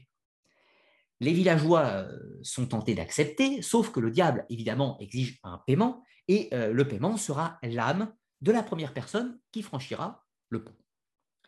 Évidemment, les gens vont tenter de ruser. Ils acceptent le pacte avec le diable, le diable s'exécute et en euh, travaillant toute la nuit, il construit le pont. Et puis, le matin venu, le diable attend avidement de savoir quelle est la personne qui va emprunter le pont pour la première fois, afin de prendre son âme. Sauf que les villageois, tous les conseils en général d'un saint ou d'une autre personne, vont lancer un animal, un chien, souvent un chat, et le diable va être obligé de s'emparer euh, de l'âme du chat ou du chien qui sont victimes de la ruse des humains, bien entendu. Il y a une petite variable, parfois la légende est un petit peu différente, pareil, le diable construit le pont pendant toute la nuit, sauf que, juste avant le chant du coq, les villageois, euh, furtivement, viennent retirer une pierre du pont, ce qui fait que le pont n'est pas construit, le diable n'ayant pas accompli sa mission de construire avant le chant du coq, et de ce fait, il ne peut pas exiger le paiement pour le pont. C'est euh, comme ça aussi qu'on fait la variable de la légende quand certains ponts du diable sont détruits. Parfois, le pont du diable est détruit et on dit que c'est le diable, dans sa colère, qui aurait ravagé le pont, évidemment, pour, euh, pour se venger des habitants. Donc, la légende est à peu près partout la même. Maintenant, qu'est-ce qu'on peut en dire par rapport aux mythes plus anciens Eh bien, tout d'abord, c'est que l'eau a toujours fait office de frontière entre le monde des, vivants et le monde des morts. Donc, de ce fait, franchir un pont, franchir, euh, un cours d'eau, donc par un pont, n'est pas un acte anodin sur euh, le plan des croyances les plus anciennes. Donc, l'histoire du sacrifice au diable, d'une âme au diable, traduit très certainement que dans les temps anciens, il y avait des rites bah, probablement de sacrifice humain peut-être de sacrifices d'animaux, peut-être de différentes offrandes qui étaient données aux divinités ctoniennes des sources, divinités ctoniennes qui vivaient sous la terre, pour faire office de péage, un petit peu de péage, de paiement, pour l'édification de cette route détournée qui permet de contourner le passage entre le monde des vivants et des morts pour aller d'un versant à un autre, bien entendu. Donc la plupart des ponts du diable, à mon avis, traduisent en fait le vieux fond culturel de légendes, de personnes qui franchissaient ces cours d'eau et qui se livraient à des rituels aux divinités des eaux pour les franchir. Et qui donc, cette fois-ci, le diable prend l'aspect d'une ancienne divinité euh, pyrénienne associée aux rivières ou aux lacs, bien entendu. Alors ensuite, on va trouver euh, une anecdote très intéressante, c'est quand le diable devient maître de tout un village à Pierre, euh, à Pouillet-Ferré, Pouillet-Ferré dans le Pyrénées, euh, les habitants euh, ne priaient pas beaucoup le bon Dieu, d'après la légende, et auraient fait appel au service du diable. Le diable, bien content, euh, leur donnait du pouvoir, leur enseignait des sortilèges et tout un tas d'autres choses, leur donnait des pots pour se métamorphoser en loup-garou et tout ce qu'ils voulaient. Mais un jour, les habitants, très contents de tous ces pouvoirs, en demandaient toujours plus. Alors le diable a fini par s'installer directement dans le village et tourmenter les habitants. Ces derniers, évidemment, euh, bien, euh, bien embêtés de la présence du diable, se convertissent massivement à la religion chrétienne et demandent le secours euh, de l'abbé de de Lourdes, bien évidemment, qui vient au secours et qui va exorciser, exorciser le diable, bien évidemment. alors, avec un rite intéressant, c'est qu'il va ouvrir il va ouvrir le toit de l'habitation, c'est-à-dire qu'il va enlever des tuiles du toit de l'habitation et exorciser le diable. C'est ainsi que ce dernier va s'évaporer par le ciel, en fait, il va s'évaporer la maison par le, toit. Et donc là, on trouve encore une fois euh, d'anciens rites, d'anciens rites euh, qui viennent des dieux lars, donc les, les dieux lars euh, et les lémures. Donc les lars qui sont positifs, les lémures qui sont maléfiques, ce sont des divinités du foyer, d'une certaine façon. les lars sont des divinités protectrices du foyer qui vivent dans la maison et qui, qui, participent à la vie familiale, si on peut dire. Et les lémures, ce sont des, créatures qui viennent hanter les lieux et que l'on chassait de ces habitations avec différents rituels, notamment un qui consistait à retirer des tuiles du toit pour les chasser. On trouve ça dans les, euh, dans les traditions romaines de l'Antiquité et probablement dans des équivalents. Alors, tradition romaine, c'est pas tellement par le toit, mais dans les traditions celtiques, des chaumières, on ouvrait le toit pour permettre aux entités malveillantes de sortir quand on les avait expulsées, mais également pour permettre à l'âme des morts quitter le corps dans certains cas, tradition qui sera préservée à l'époque médiévale. Alors bien sûr, le diable est aussi un gardien de trésors. Alors on va trouver de nombreux lacs où le diable aurait, d'après la légende, enterré, enfoui, dissimulé son trésor. Alors on va trouver par exemple le lac du diable qui se trouve sur le massif du Tab, donc massif du Tab qui se trouve en Ariège, hein, sur un, des sommets euh, dans, près de Montségur. Donc le diable aurait euh, dissimulé, euh, dissimulé son trésor sous le lac du Table, mais ce n'est pas tout il ne veut pas qu'on vienne le récupérer. C'est ainsi que si des, importuns viennent à proximité du lac du diable et tentent de sonder les profondeurs ou de jeter des cailloux sur les profondeurs, eh bien, le diable manifeste sa colère en déclenchant des orages. Et là, vous retrouvez encore une fois typiquement l'héritage de divinités, euh, divinités pyréniennes de la fertilité, des orages. Erensug ou Sugar, évidemment, dans les traditions basques, mais on pourrait également citer, euh, enfin, on ne connaît pas leur nom, hein, comprenez, dans, dans, le panthéon pyrénéen, mais on voit que le diable reprend l'usage de, certaines divinités, encore une fois, euh, des orages qui sont légions dans le sommet pyrénéen. Ensuite, on va trouver le lac de, de Barenc, le lac de Barenc, dans le Razès, à proximité de la ville de Rennes-les-Bains, où, d'après la légende, encore une fois, euh, ça fera plaisir aux amoureux de la légende de Rennes-le-Château et de la Bessonnière. Donc, d'après la légende, le diable aurait enfoui son trésor dans le lac de Barenc, et évidemment, des importuns vont tenter de le récupérer. Et pour cela, ils vont tenter d'assécher le lac de Barenc. Mais il se trouve que le diable leur donne un avertissement. Il dit si jamais vous asséchez le lac, eh bien je ferai euh, pleuvoir une pluie de cataclysmes sur le secteur et je détruirai euh, les bains de Montferrand. Donc les bains de Montferrand, c'est une petite localité qui se trouve juste au-dessus de du village de Rennes-les-Bains. Donc, Légende du diable gardien de trésor, un petit pas partout, qui est une reprise des traditions des divinités de l'orage, bien entendu. Mais on reparla de l'orage. Alors, on va trouver ensuite des apparitions du Grand Bouc Noir. Grand Bouc Noir, alors euh, on le retrouve un petit peu partout. La légende la plus célèbre se trouve euh, dans la vallée d'Orlu. Alors, vallée d'Orlu, on est au sud de l'Ariège, euh, un des secteurs les plus jolis de l'Ariège. Et surtout, très intéressant, puisque c'est là-bas, c'est dans la vallée d'Orlu, euh, à peu près au même lieu que la légende que je vais vous raconter, que, j'ai eu un accident en montagne en 2013 et que j'ai fait une chute en montagne, comme quoi, ironiquement. Donc, dans la vallée d'Orlu, il y a un lac, le lac de Naguillet, et juste pas très loin du lac, il y a un endroit qu'on appelle le cimetière de Barancou, cimetière de Barancou. Et d'après la légende, autrefois, il y avait un village, et le diable sera apparu sous la forme d'un bouc noir. Le bouc noir sera apparu, les villageois euh, voulaient le chasser, mais ils ont vu que ce bouc noir euh, s'accouplait avec toutes les brebis, euh, toutes les brebis du secteur. Alors ils se sont dit, on le chasserait bien, mais en même temps, ça fera plein de petits et c'est rentable. Sauf que, évidemment, quand les, les agneaux vont naître, ce sont tous des petits boucs, ce sont tous des, moutons noirs. Alors ça commence à poser un petit peu de problème, surtout que ce bouc noir grossit il commence à devenir malveillant et tout un tas de choses. Ce qui fait qu'il y a des moutons noirs absolument partout, toute la vallée est infestée. Et donc les villageois vont commencer enfin à se dire on va appeler euh, notre curé, l'abbé, afin de chasser le diable, donc le bouc noir. L'abbé vient dans le secteur, il fait des prières, des incantations, et il chasse le bouc noir, qui va se noyer dans le lac de Nagui.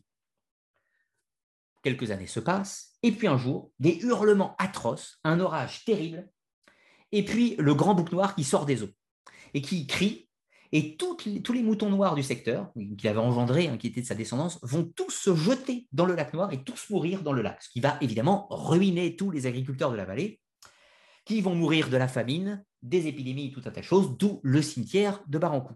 Évidemment, le grand bouc noir est reparti avec tous ses enfants dans le lac. Qu'est-ce que ça veut dire dans ce lac? Eh bien, je vous rappelle, l'eau est une porte entre les mondes, entre le monde des vivants et le monde des morts. Donc le diable qui va mourir dans le lac, en fait, il retourne en enfer, comprenez-le, porte de l'enfer.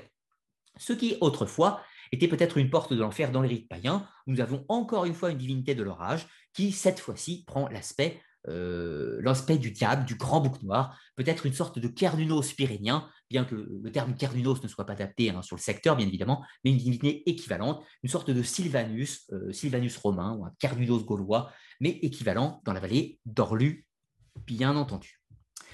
Alors maintenant, on va parler des saints. Je vous rappelle qu'il est possible que certaines divinités euh, ou certaines entités qui étaient priées dans les Pyrénées ont pu, dans une certaine mesure, dans une certaine mesure, euh, être reprises par des saints. Alors, quels sont les saints qu'on va retrouver le plus dans les Pyrénées? Alors, euh, évidemment, il y en a beaucoup d'autres, hein, comprenez, c'est une sélection. Mais ceux qu'on va trouver quasiment le plus dans les Pyrénées, c'est tout d'abord Saint-Martin. Alors, Saint-Martin, euh, c'est très intéressant parce que c'est un personnage qu'on trouve plutôt dans la région de la Touraine et très important en France. C'est un des saints les plus importants de la France. Et qu'on soit bien d'accord, sur un plan historique, il n'a évidemment jamais mis les pieds dans les Pyrénées. Et pourtant, c'est un saint tout à fait présent dans les Pyrénées. Pourquoi? Eh bien, parce que c'est un saint qui reprend tous les aspects guerriers des dieux de la guerre, et notamment du dieu Mars, ou du dieu Arès, si vous préférez. Ensuite, on va retrouver Saint-Pierre. Alors, Saint-Pierre, il est prié pour la pluie, principalement dans les Pyrénées. On peut considérer qu'en tant que chef de l'Église chrétienne, il a repris le rôle d'une divinité jupitérienne. Donc, jupitérienne, comprenez, spécifique à la fertilité, à l'orage et aux pluies. Ensuite, on va trouver Sainte-Barbe. Sainte-Barbe qui est invoquée pour chasser ou se préserver des orages. Donc, je vous rappelle rapidement l'histoire de Sainte-Barbe. Elle euh, doit être mariée, mais elle ne veut pas, etc. Tout ça. Enfin bref, elle sera pourchassée. Et puis, elle, euh, va demander, euh, elle va demander la clémence divine pour sa sécurité. Et puis, son père, qui veut la tuer, sera foudroyé, sera foudroyé devant elle. Donc, on dit, d'après les légendes chrétiennes, que Sainte-Barbe aurait la possibilité de chasser les orages ou d'appeler la fouine.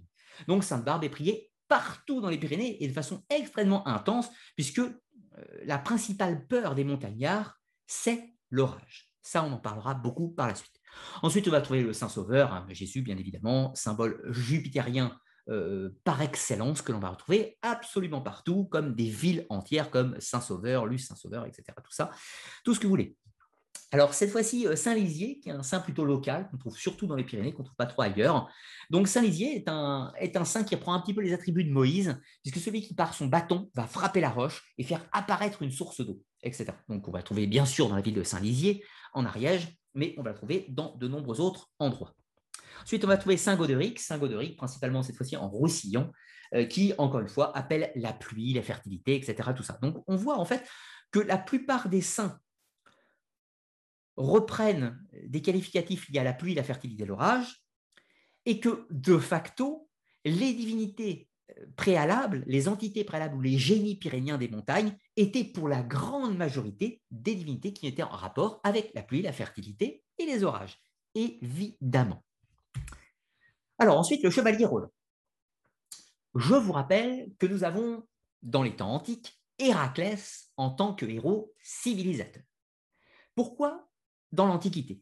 Eh bien parce que l'Antiquité, alors l'Antiquité gréco-romaine, 4-5e siècle avant Jésus-Christ jusqu'au 4e siècle, 5e siècle, enfin jusqu'au 4e siècle après Jésus-Christ, c'est une période donc antique où on a les dieux romains et gaulois, enfin et celtiques, et on place Héraclès dans des temps mythologiques précédents.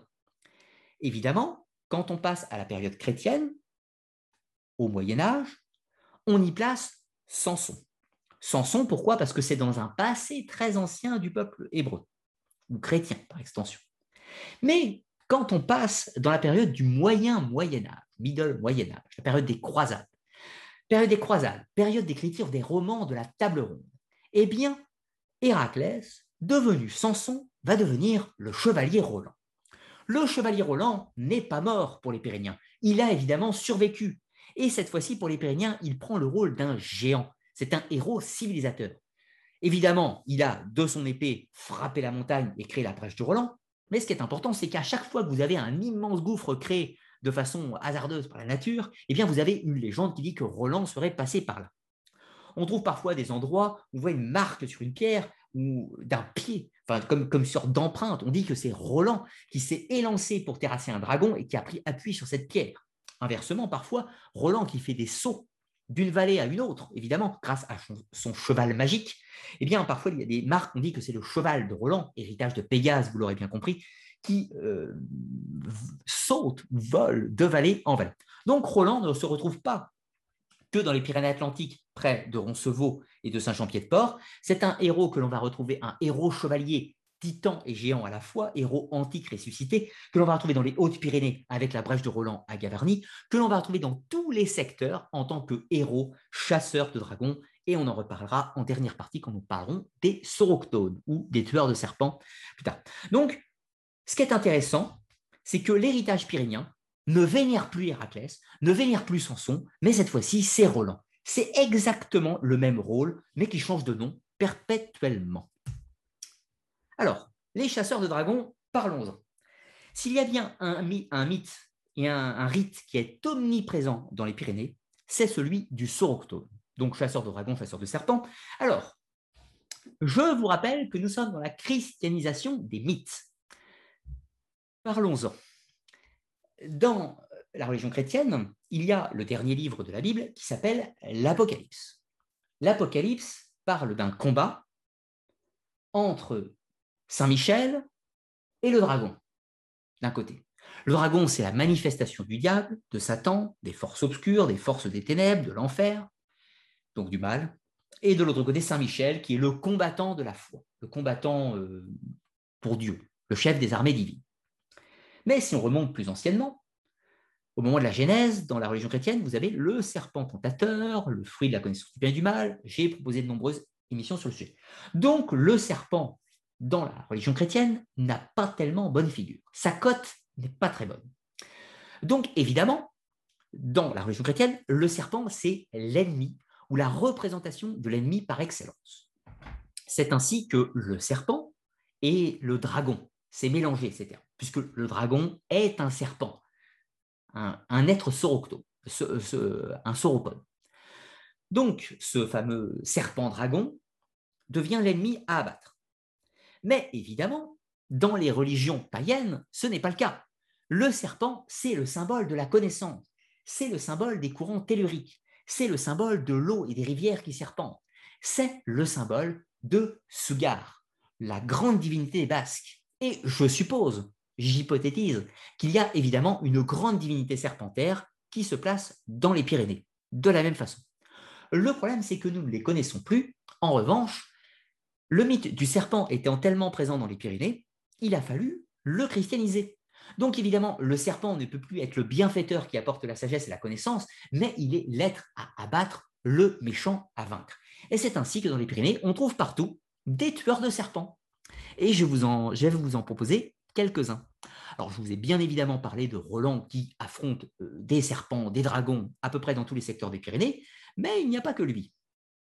Alors, nous allons trouver Gaston de Belzunce. Alors, Gaston de Belzunce, c'est tout à fait pertinent, parce que c'est un personnage qui a réellement existé. Donc, un noble de, de donc du Pays Basque, qui a réellement vécu au XIVe siècle, euh, donc, encore une fois, je vous rappelle, on est sur tout le légendaire des romans arthuriens, des croisades, etc. Tout ça. Donc, euh, c'est propice à ces épopées, euh, ces épopées héroïques, bien sûr.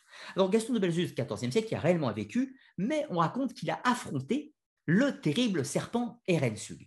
Donc, Erensug, qui est une divinité du panthéon basque, qui est un personnage mythologique, et donc, ce personnage bien réel et ce personnage mythologique se seraient affrontés et les deux adversaires se seraient entretués dans un combat épique. Alors, il y a de nombreux autres lieux, ils se sont affrontés dans tous les secteurs du Pays Basque. Parfois, ce n'est pas Gaston de Belzunce, parfois c'est un autre personnage, mais il y a toujours un combat contre Erensug, Erensug dans toutes les vallées du Pays Basque. Mais évidemment, quand on sort du territoire des Basques, il faut lui donner d'autres noms. Ainsi, sur le mont Arlar, un petit peu en Espagne, on a un sanctuaire qui a été bâti, un sanctuaire qui s'appelle San Miguel d'Arlar. San Miguel, vous aurez reconnu, c'est Saint Michel, puisque un, berger se promène dans les montagnes et il va se faire agresser par le terrible dragon qui n'est pas nommé. Mais comprenez, on peut suspecter Erensug. Sauf que ce berger ne peut pas affronter ce dragon. Alors il prie Saint Michel. Évidemment, Saint Michel répond et vient terrasser le dragon. Pour commémorer l'événement, ce berger va financer euh, la construction d'un sanctuaire, San Miguel d'Aralar, puisque cela s'est déroulé sur le mont Aralar. Ensuite, on va trouver en Roussillon, cette fois-ci, de l'autre côté, en Catalogne pour être exact, la Fiera Malvada. Alors, la Fiera Malvada, c'est une sorte de serpent maléfique euh, du secteur, euh, la malveillante.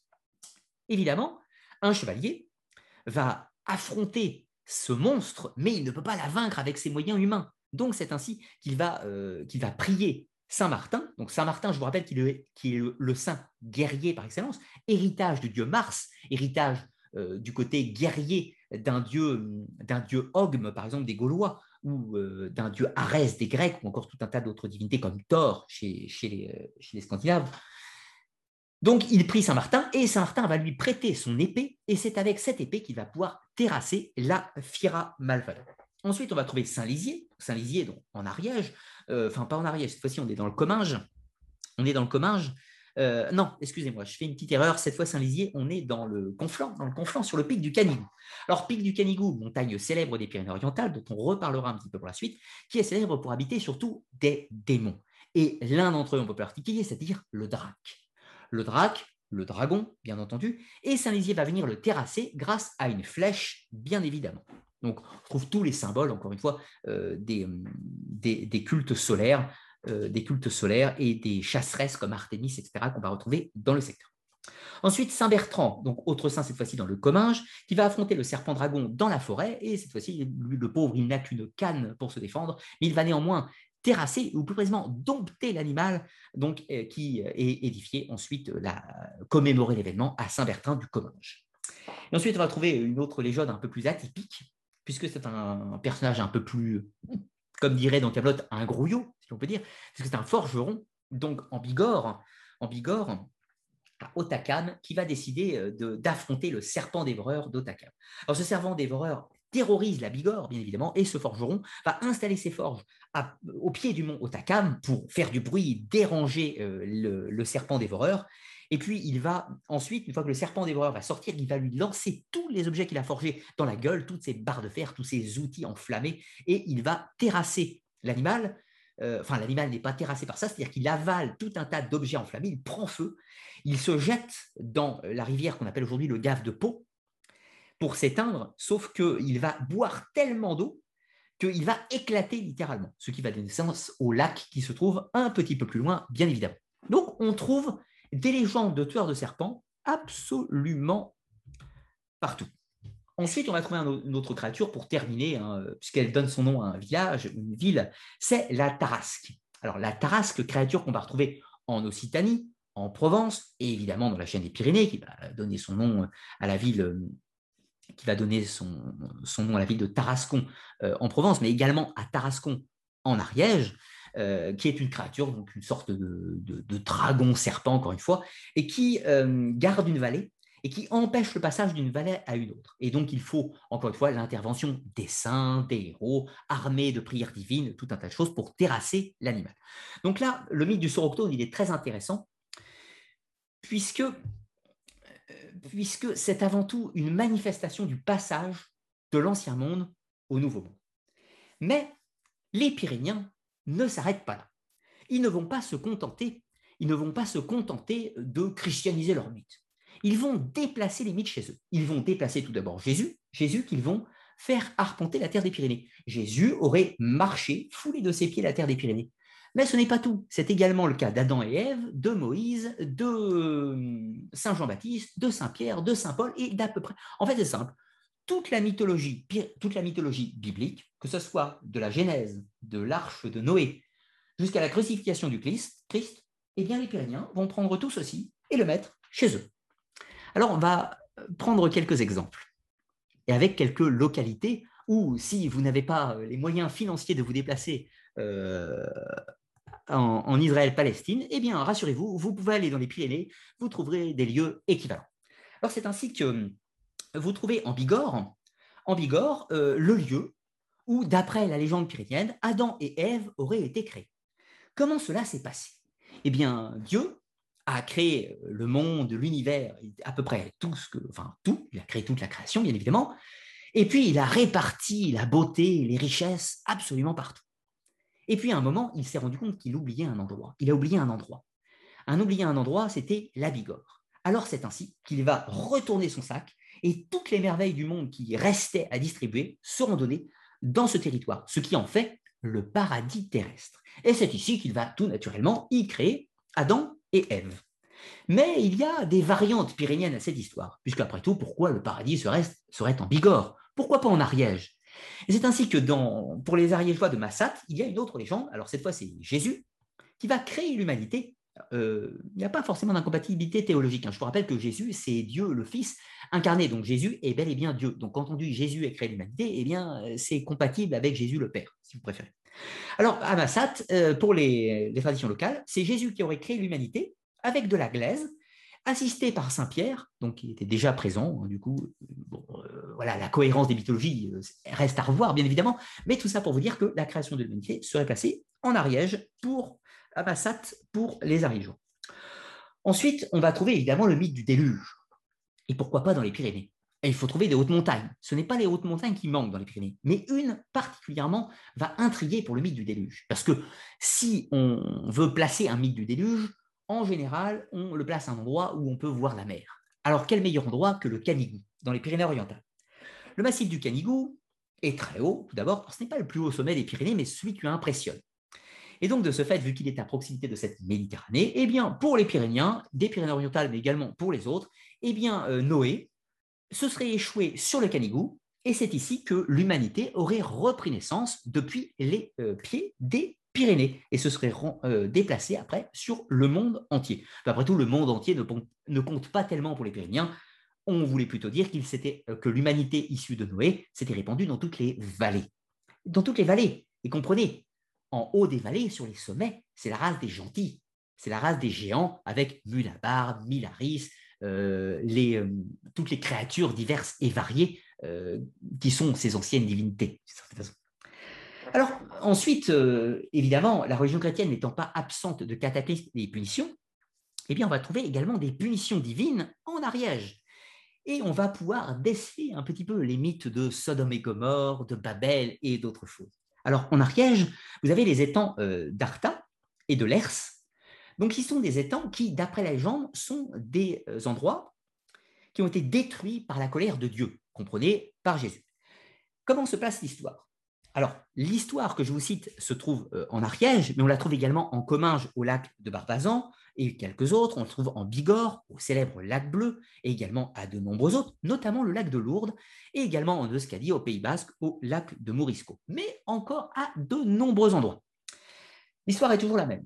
Il s'agit de Jésus ou d'un saint, Saint Pierre, Saint Paul, etc., qui arpente la vallée, et puis il se déguise en mendiant. Il demande à un berger, un habitant, s'il peut dormir pour la nuit, ou s'il peut avoir de l'eau, ou s'il peut avoir une collation, enfin, en gros, il fait la charité. Et dans certains cas, les habitants des vallées, qui sont des hommes durs, refusent l'hospitalité montagnarde. Comment est née déjà cette tradition qui est très importante? En montagne, il existe une tradition qui est toujours actuelle. Euh, quand vous faites de l'autostop en montagne, on vous prend. Euh, quand vous demandez un service en montagne, quand vous êtes désespéré, que vous avez besoin d'eau en montagne, on vous en donne. Cette tradition est très ancrée, très ancrée dans la culture euh, montagnarde. Ce n'est pas spécifique aux Pyrénées, mais notamment aux Pyrénées. Donc évidemment, dans les mythes fondateurs et les croyances, refuser l'hospitalité à ce personnage, qui en fait est Jésus, eh bien ça, vous, ça, vous, ça va engendrer un cataclysme. Jésus va maudire cette vallée, faire pleuvoir un déluge d'eau, de feu, tout ce que vous voulez, et va éradiquer le village en le recouvrant d'un lac. Donc c'est ainsi qu'on va retrouver énormément de lacs dans les Pyrénées, où on dit qu'autrefois il y avait un village, et qui ont été punis pour leurs mauvaises actions euh, avec un cataclysme divers et varié. Alors, ça, ça peut nous faire penser au mythe de Sodome et Gomorre détruit par la colère de Dieu. Mais on ne s'arrête pas là. Les gens pétrifiés en statue sont nombreux dans les Pyrénées, pour les mêmes raisons. Refus d'hospitalité, refus de service, mauvais comportement, injure envers euh, la divinité, euh, etc. Tout ça, euh, blasphème, tout ça, Donc, ce qui fait que de nombreux rochers aux formes atypiques qu'on va trouver dans la, dans chaîne des Pyrénées sont, d'après les gens, des personnages malveillants qui ont été pétrifiés par la colère divine. Donc, encore une fois, les mythes de la statue de sel et de la femme de Lot, on trouve les équivalents dans les Pyrénées, pas de problème, pas besoin d'aller jusqu'au Jourdain. Allons un petit peu plus loin avec la partie suivante, le folklore. Je vous êtes un peu plus de 200 à regarder l'émission, ça fait toujours très plaisir. Pensez aussi à, partager, à partager l'émission. Euh, je, pense, je ne l'ai pas encore dit, je ferai un mot plus, plus longuement sur la fin, mais toutes ces traditions, toute cette culture, ce n'est pas une question d'y croire, c'est une question c'est notre patrimoine culturel, c'est notre patrimoine euh, qui, qui nomme nos vallées. Tous les noms de ces vallées, les pics, les lacs, tout ceci est un héritage de ces anciens peuples, de leurs croyances, de leurs peurs, etc. Et je pense qu'il est important de garder la mémoire de notre passé. Comment peut-on savoir qui nous sommes si nous ne savons pas d'où nous venons, si je puis dire? Donc, il me semble capital de garder un petit peu déjà le respect, euh, de cet héritage, éventuellement culturellement, ça ne veut pas dire d'y croire, vous doutez bien, mais il s'agit de conserver cette tradition, de la faire vivre, de la faire véhiculer. Ce sera surtout le sujet de la dernière partie de cette émission, euh, puisque ces, traditions sont en train de mourir, elles sont en train de disparaître totalement. On en reparlera un petit peu en dernière partie, mais du coup, partager cette vidéo, ça permettra de faire connaître un petit peu les traditions euh, régionales, euh, aux gens plus largement et de continuer à ce qu'elles existent encore dans 30 ans, ce qui n'est pas du tout certain que ce soit le cas. Un jour, peut-être que tout le monde aura totalement oublié toutes ces histoires et nous serons dans un monde aseptisé où il n'y aura plus, aucun élément, plus aucun élément culturel, plus aucun élément nominatif de lieu. On ne saura plus pourquoi les choses s'appellent comme ça, etc. etc. Voilà, je pense qu'il est important de conserver la trace de, cet héritage et de, et de l'histoire de nos régions, tout simplement. Alors là, je le fais pour les Pyrénées ce soir, mais je pourrais le faire pour d'autres régions, euh, que ce soit dans les Alpes, que ce soit dans la Bretagne, que ce soit dans la Bourgogne, que ce soit la Corse, euh, partout. Hein, vous, comprenez bien l'idée, évidemment. Alors, pour le moment, nous allons poursuivre notre aventure avec les créatures du folklore. Alors commençons avec euh, l'une des plus célèbres, hein, évidemment, immanquable, c'est le drac. Alors le drac, c'est quoi? C'est un dragon serpent des Pyrénées. Précisons tout d'abord que le drac est une créature qu'on va trouver dans tout le domaine euh, de l'Occitanie, mais également de la Provence, et sous d'autres vocables. Euh, alors, par exemple, vous avez, exemple, en Roumanie, j'ai fait une vidéo, vous avez Dracula. Dracul, ça veut dire le dragon, ou Draculea, le fils du dragon, Dracul, le dragon. Le drac, en occitan, ça veut dire dragon également. Et puis, par exemple, chez les Vikings, probablement les, Danois, les Danois, vous avez le dreki. Le dreki, c'est le dragon. Donc, qu'est-ce que ça veut dire tout ça? Eh bien, que ce soit en Roumanie, que ce soit dans les Pyrénées, en Lusitanie, ou que ce soit chez les Scandinaves, dans les trois cas, vous avez une souche culturelle indo-européenne. Donc, eh bien, la racine linguistique du drac vient de cette panidentité indo-européenne qui va prendre des subdivisions locales, que ce soit de la coule, de l'Eki ou encore drac dans les Pyrénées, bien entendu. Alors, Ensuite, qu'est-ce que cette créature? Alors, dans les Pyrénées, elle a des particularités, euh, intéressantes. Ce n'est pas spécifique aux Pyrénées, mais on la retrouve absolument partout. Alors, le drac, c'est quoi? C'est un génie. Comprenez, un démon, puisque je vous rappelle que ces mythes ont été christianisés. C'est un génie ou un démon des eaux et des rivières qui est présent un peu partout, comme je le dis. Mais il a des pouvoirs de métamorphose. Alors, la légende, on va, on va retrouver plusieurs légendes avec du drac, hein, une que je vais vous raconter. Il a des pouvoirs de métamorphose. Ce drac peut prendre une forme humaine, bien entendu, mais souvent un âne. Un, l'âne qui est un animal très important des Pyrénées, puisque vous vous doutez bien, il permet de euh, marcher dans les vallées sans trop d'efforts, etc. Tout ça, on peut aujourd'hui encore se promener avec des ânes euh, à Gavarnie, dans les Hautes-Pyrénées, ou dans tout un tas d'autres lieux. Alors, ce drac ne vit pas forcément tout seul, il a des concubines ou ses femmes qui sont les dragasses. Alors, les dragasses, ce sont des fées donc fées qui sont aussi du déesse des eaux. Alors, comprenez que quand on dit les dragas, les fées, on y inclut tout un légendaire antique. Ça peut être des fées des rivières, des ondines, des sylphes, ça peut être des créatures euh, vivant dans des grottes, ça peut être des créatures vivant dans le ciel et tout un tas d'autres choses, des sirènes, des ondines, etc. Donc, les dragas, sous ce terme générique, ce sont les épouses du drac. Ensuite, il y a des serviteurs, ce sont les draquets. Autre chose, c'est une créature ambivalente, puisque le drac, qui est une créature initialement malveillante. Je vous rappelle, nous sommes dans un monde christianisé. Donc, cette ancienne créature qui pouvait être potentiellement à la fois bienveillante et malveillante dans les rites antiques, devient de facto plutôt malveillante dans la tradition chrétienne, évidemment c'est une sorte de diable, mais qui garde un petit aspect positif, puisque le drac est une créature protectrice du foyer, donc qui reprend le rôle des dieux lars de la religion romaine, ou qu'on va trouver en équivalence, c'est les celto-gaulois, bien entendu celto-ibère même aussi.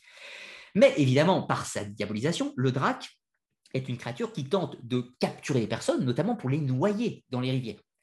Alors, évidemment, si l'on revient au mythe premier, le drac est positif, en, tant que gardien du foyer, mais il est négatif en tant que danger que représente la rivière. Je rappelle les risques de noyade, des orages et tout un tas d'autres choses. Donc, le drac, mythe ancien, était forcément ambivalent tradition chrétienne, on garde un peu de positif, mais il est surtout négatif. Et c'est la légende de la métamorphose en âne.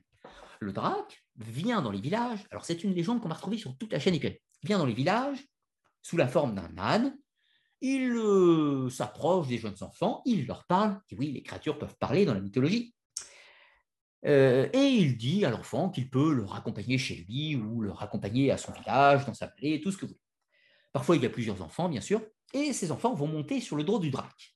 Et puis la créature se met à cavaler, et elle s'allonge avec le temps, elle s'agrandit, il devient de plus en plus gros.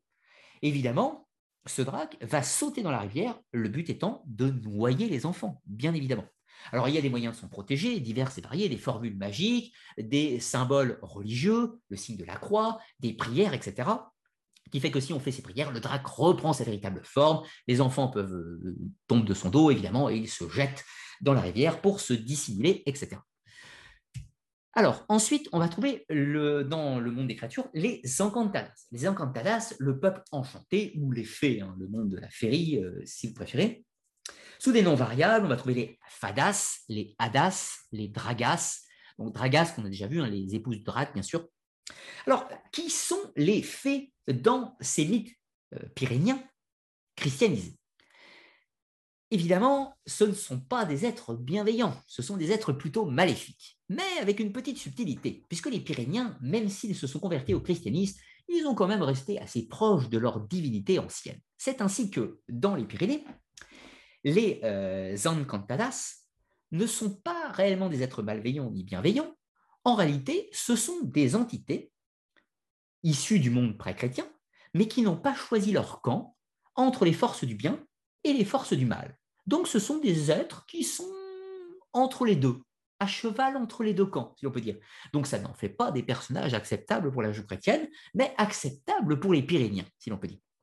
Notre tradition euh, aussi va dire que ce sont des anges déchus, que les, euh, les ou les fées sont des anges déchus, tout simplement. Et donc ça nous renvoie aussi à la notion du peuple fée, ou par exemple qu'on appelle petit peuple en Bretagne. Pourquoi? Parce qu'en tant que peuple enchanté, les anges déchus, ce sont les créatures de l'ancien temps. Et je vous rappelle, les géants qui vivent dans les sommets. Ces géants qui vivent dans les sommets que l'on peut, assimiler aux néphilim de la Bible. Donc, peuple de géants qui seront détruits, etc. Mais le peuple fée, alors ces, entités, bien sûr, ces fées, qui sont des sortes de déesses déchues, peut-on dire, vivent évidemment dans des grottes, dans des cavités, dans des pierres, comme à peu près dans tous les équivalents des mythes des fées partout. Ça, vous l'aurez bien compris. Alors ensuite, dans les Pyrénées, elles ont des coutumes équivalentes aux autres fées. Tout d'abord, elles volent les enfants humains, qu'elles euh, remplacent, alors dans les autres traditions, on appelle ça les changelings, mais dans les Pyrénées, on appelle ça le hadé. Le hadé, c'est l'enfant de fée qui est euh, mis à la place de l'enfant humain dans le berceau. Euh, cet enfant hadé, bien évidemment, est très laid, est très laid, et parfois les femmes humaines veulent évidemment récupérer leur enfant humain, et donc se débarrasser de cet enfant de fée. Donc il n'y a pas d'anti-méthode, il faut absolument aller déposer ce hadé, cet enfant féerique, devant la grotte de la mère, il se met à pleurer, l'abandonner, et il se trouve que les encantadas, qui sont des êtres pseudo-malveillants, néanmoins ont quand même cet amour maternel et savent que l'humaine ne prendra pas soin de son enfant, alors eh bien, elles reprennent leur AD et rendent l'enfant humain à leur mère naturelle. D'ailleurs, les encantadas ne sont pas toujours maléfiques, puisque parfois elles assistent les femmes aux accouchements, et ça nous renvoie encore au mythe premier, c'est-à-dire des lards, des génies tutélaires de la maison, et des divinités type, euh, type Héra, euh, type Héra, Cybèle, Déméter, Estia, toutes les divinités féminines des anciens temps, bien entendu. Autre particularité des fées, euh, enfin, des fées pyréniennes, particularité qu'on retrouve ailleurs, hein, je vous l'accorde, c'est qu'elles cherchent perpétuellement à épouser des humains pour quitter leurs conditions, pour s'agréger dans la réalité, parce que les fées vivent dans une sorte de monde hors du monde, une sorte de temps hors du temps, si vous préférez, un petit peu comme le côté brume d'Avalon, si vous préférez. Donc, les euh, fées cherchent à épouser des humains. Le problème, c'est qu'il y a des difficultés. Alors, évidemment, elles sont très belles, mais parfois, il y a des éléments qui peuvent les confondre. Parfois, elles ont des pieds doigts ou des pieds palmés. Parfois, elles ont des attributs serpentaires. Pas toute l'année, mais à certains moments. Par exemple, je vous rappelle la légende de Mélusine en Poitou. Mélusine, le samedi, elle reprend sa forme de vouivre. Eh bien, les fées pyréniennes ont les mêmes particularités que Mélusine. Elles ont des attributs physiques parfois intermittents, parfois permanents, mais il ne faut pas que l'homme s'en rende compte. Car si l'homme s'en rend compte, il ne l'épousera pas, il va découvrir que c'est une, une encantadas, bien sûr, et va la rejeter. Mais si inversement, euh, la fée réussit à se faire épouser, son attribut physique va devenir intermittent et elle doit en fait simplement préserver son secret. Car si jamais le secret est violé, si le secret de la fée est violé, eh bien cette dernière est euh, comme euh, éjectée, comme repoussée, repoussée dans le monde de l'invisible, et l'union entre l'humain et la fée disparaît. En général, ce sont des histoires qui finissent plutôt mal, et il n'était pas rare que certaines très jolies filles des vallées pyrénéennes étaient parfois considérées comme des encantadas, euh, excitant un peu trop la vérité de ces jeunes hommes dans les vallées qui se battaient pour elles, bien évidemment. Alors, une particularité aussi euh, des Pyrénées, c'est que les incantadas ou ces fées sont de facto assimilés aux sorcières. Il y a une petite variable euh, entre les deux que nous verrons par la suite. Donc, les sorcières sont considérées comme des fées et les fées euh, ont des pouvoirs de sorcières. Vous voyez le lien. Autre chose aussi, elles sont associées au destin. C'est-à-dire que considère que les encantadas, les fées, ont un pouvoir sur la chance et la malchance, ou la fata, la fatalité si vous préférez. Donc ce sont d'une certaine façon des tisseuses du destin beaucoup de pouvoir pour ces créatures. Donc on y voit quand même l'ombre des divinités des anciens temps, donc des, moires euh, ou des nordes, si vous préférez, suivant les régions, donc les divinités des anciens temps, les déesses, et puis bien évidemment leurs enfants, qui vont être les géants des sommets ou les, passes, euh, ou, les, euh, ou les bergers des gentils sur les sommets, Mulabar, Milaris. Donc les encantadas, ce sont les déesses des anciens temps. Ensuite, on va trouver une variable dans le Pays basque. Alors, le Pays basque, c'est les Laminac. Laminac, on pourra évidemment faire le rapprochement avec les Lamia. Donc, Lamia, qui est une euh, ou un esprit, euh, un daimon grec, euh, un cube succube qui dévore et se nourrit de l'énergie et du sang des hommes. Eh bien, les Laminac sont un petit peu moins malveillantes au Pays basque. Ce sont des créatures comme les Encantadas, hein, c'est le peuple enchanté, comprenez-le, des fées. Parfois, elles assistent les humains, parfois, elles les, euh, maltraitent. Cela va dépendre des situations. Notons que les Laminac, euh, au Pays Basque, vont reprendre le rôle du diable et se trouvent bâtisseuses. Elles sont bâtisseuses de ponts, bâtisseuses de lieux, etc., et tout un tas d'autres choses. Mais sensiblement, les mythes sont équivalents euh, des, des encantadas des autres régions pyrénéennes. Elles cherchent à se faire épouser par des humains, elles cherchent à avoir des, des enfants demi-humains, elles vivent en marge de la société, elles ont des pouvoirs sur le destin, des pouvoirs de construction et peuvent dans certains cas être malveillantes, bien entendu. Ensuite, quelques esprits que l'on va trouver dans les Pyrénées. Alors, je ne vous les cite pas tous parce qu'il y en a des centaines et des centaines et que ces derniers vont porter des noms différents dans chaque, euh, secteur régional des Pyrénées. Néanmoins, on va pouvoir dégager certains, euh, certains très importants. Alors, le Truffendec, le Truffendec, c'est un esprit du Berne. Alors, c'est un esprit farceur du foyer, donc un esprit qui fait des farces, qui déplace des objets. C'est une sorte d'équivalent du poltergeist, si vous préférez. On va trouver euh, des équivalents un peu partout sous des noms différents. Alors, le, ban, le mandrago, donc là, on va le trouver dans le Comminges et en, Bigorre, et dans Rhône aussi, mais en autre sous le nom de Matago. Alors c'est un génie qui apporte la richesse, mais au prix de son âme. Alors, vous vous rappelez ce que je vous ai dit un moment?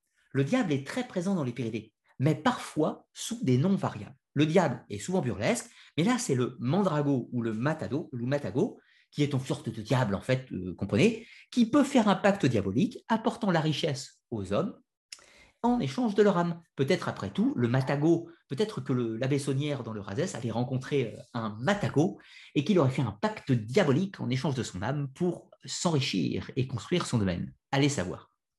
Ensuite, on va trouver euh, le follet. Alors, le follet, c'est un esprit qu'on trouve dans le Roussillon et dans le Comminges. Alors, ça, c'est important parce que si on trouve cet esprit dans le Roussillon et euh, dans le Comminges, qui est relativement éloigné, ça sous-entend qu'on le trouve dans tous les Pyrénées. Donc, c'est un génie du vent avec un fort pouvoir de, sexualité. Alors, c'est intéressant parce que hum, dans ces secteurs, on pensait que ces esprits pouvaient féconder des jeunes filles, euh, féconder des jeunes filles euh, simplement par sans contact, enfin sans contact, si, euh, en contact du vent. Donc, vous savez, il y a des sortes de petites bourrasques de vent, et on pensait que c'était des follets. Et quand il y avait ces éléments, les jeunes filles ne sortaient pas de la maison de peur de se faire féconder par un follet, et donc d'accoucher d'une créature encantadas, donc d'une créature enchantée. Autre chose, il y avait des amulettes de protection, des rituels, des prières. Dès qu'il y avait un souffle de vent qui venait vous, vous, vous heurter, il était important de prononcer certaines formules magiques pour éviter d'être fécondé par un follet.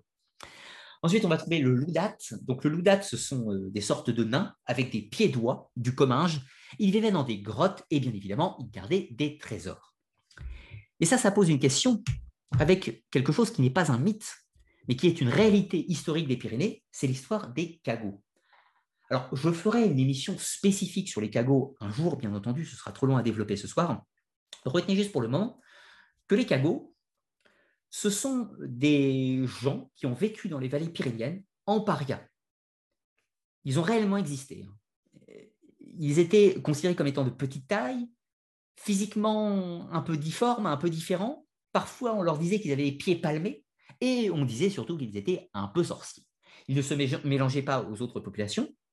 Quand ils allaient à l'église, ils avaient une entrée spécifique pour eux, un bénitier spécifique pour eux, et donc ce qui fait qu'ils euh, étaient clairement séparés, ostracisés des autres populations. Alors là, les images que vous voyez, c'est quand j'ai visité le musée des cagots euh, en 2013 à, 2014 à Haro, donc c'est dans les Hautes-Pyrénées.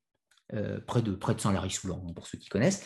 Donc ces cagots ont réellement existé, hein. c'était vraiment des parias. Alors euh, les théories abondent sur qui ils étaient. Est-ce que c'était des lépreux? Est-ce que c'était des juifs? Est-ce que c'était des tziganes ou des roms? Est-ce que c'était euh, des êtres sorciers divers et variés? Mais on notera que les cagots et les êtres euh, un peu magiques des Pyrénées ont souvent euh, fusionné un petit peu. C'est-à-dire qu'on a parfois considéré que les cagots pouvaient appartenir à ce peuple enchanté, à ces encantadas, sous la forme de différents génies malveillants, certains nains malveillants, etc., etc., tout ça. Comprenez que encantadas, en tant que terme générique, ça définit toutes les créatures du surnaturel féerique. Et puis, dans cet encantadas, dans ce peuple enchanté, on va trouver des nains, des fées et tout un tas d'autres choses, bien entendu. Ensuite, on va trouver d'autres créatures qui sont beaucoup moins charmantes. Ce sont les créatures de la nuit. En, euh, Pyrénées, il y a une peur totale de ce qu'on appelle la loupaus. La loupaus, c'est la peur de la nuit, ou les peurs nocturnes, avec tout un tas de créatures qui l'habitent. Alors, la peur nocturne, je vous rassure, c'est pas que dans les privés, c'est partout. Mais ici, on a quand même des créatures assez terrifiantes. Alors, tout d'abord, on trouve des loups-garous. Des loups-garous ou des lycanthropes. Notons quand même que c'est une créature qui appartient au folklore pyrénéen de façon assez récente, qui apparaît sensiblement à la fin de la période médiévale ou à la Renaissance. On n'en trouve pas d'éléments qui peuvent l'attester avant. Alors, loup-garou qu'on trouve dans les Pyrénées, euh, sous des noms variables, euh, Gizona, Gizona Coac, Gizona en basque. Je suis désolé, je suis très mauvais pour les prononciations du basque. Donc, le loup-garou, euh, qui est un homme-chien ou homme-loup du Pays basque. On trouve le talus dans le Razès, donc une créature, pareil, lycanthrope qu'on trouve dans les forêts de l'Aude.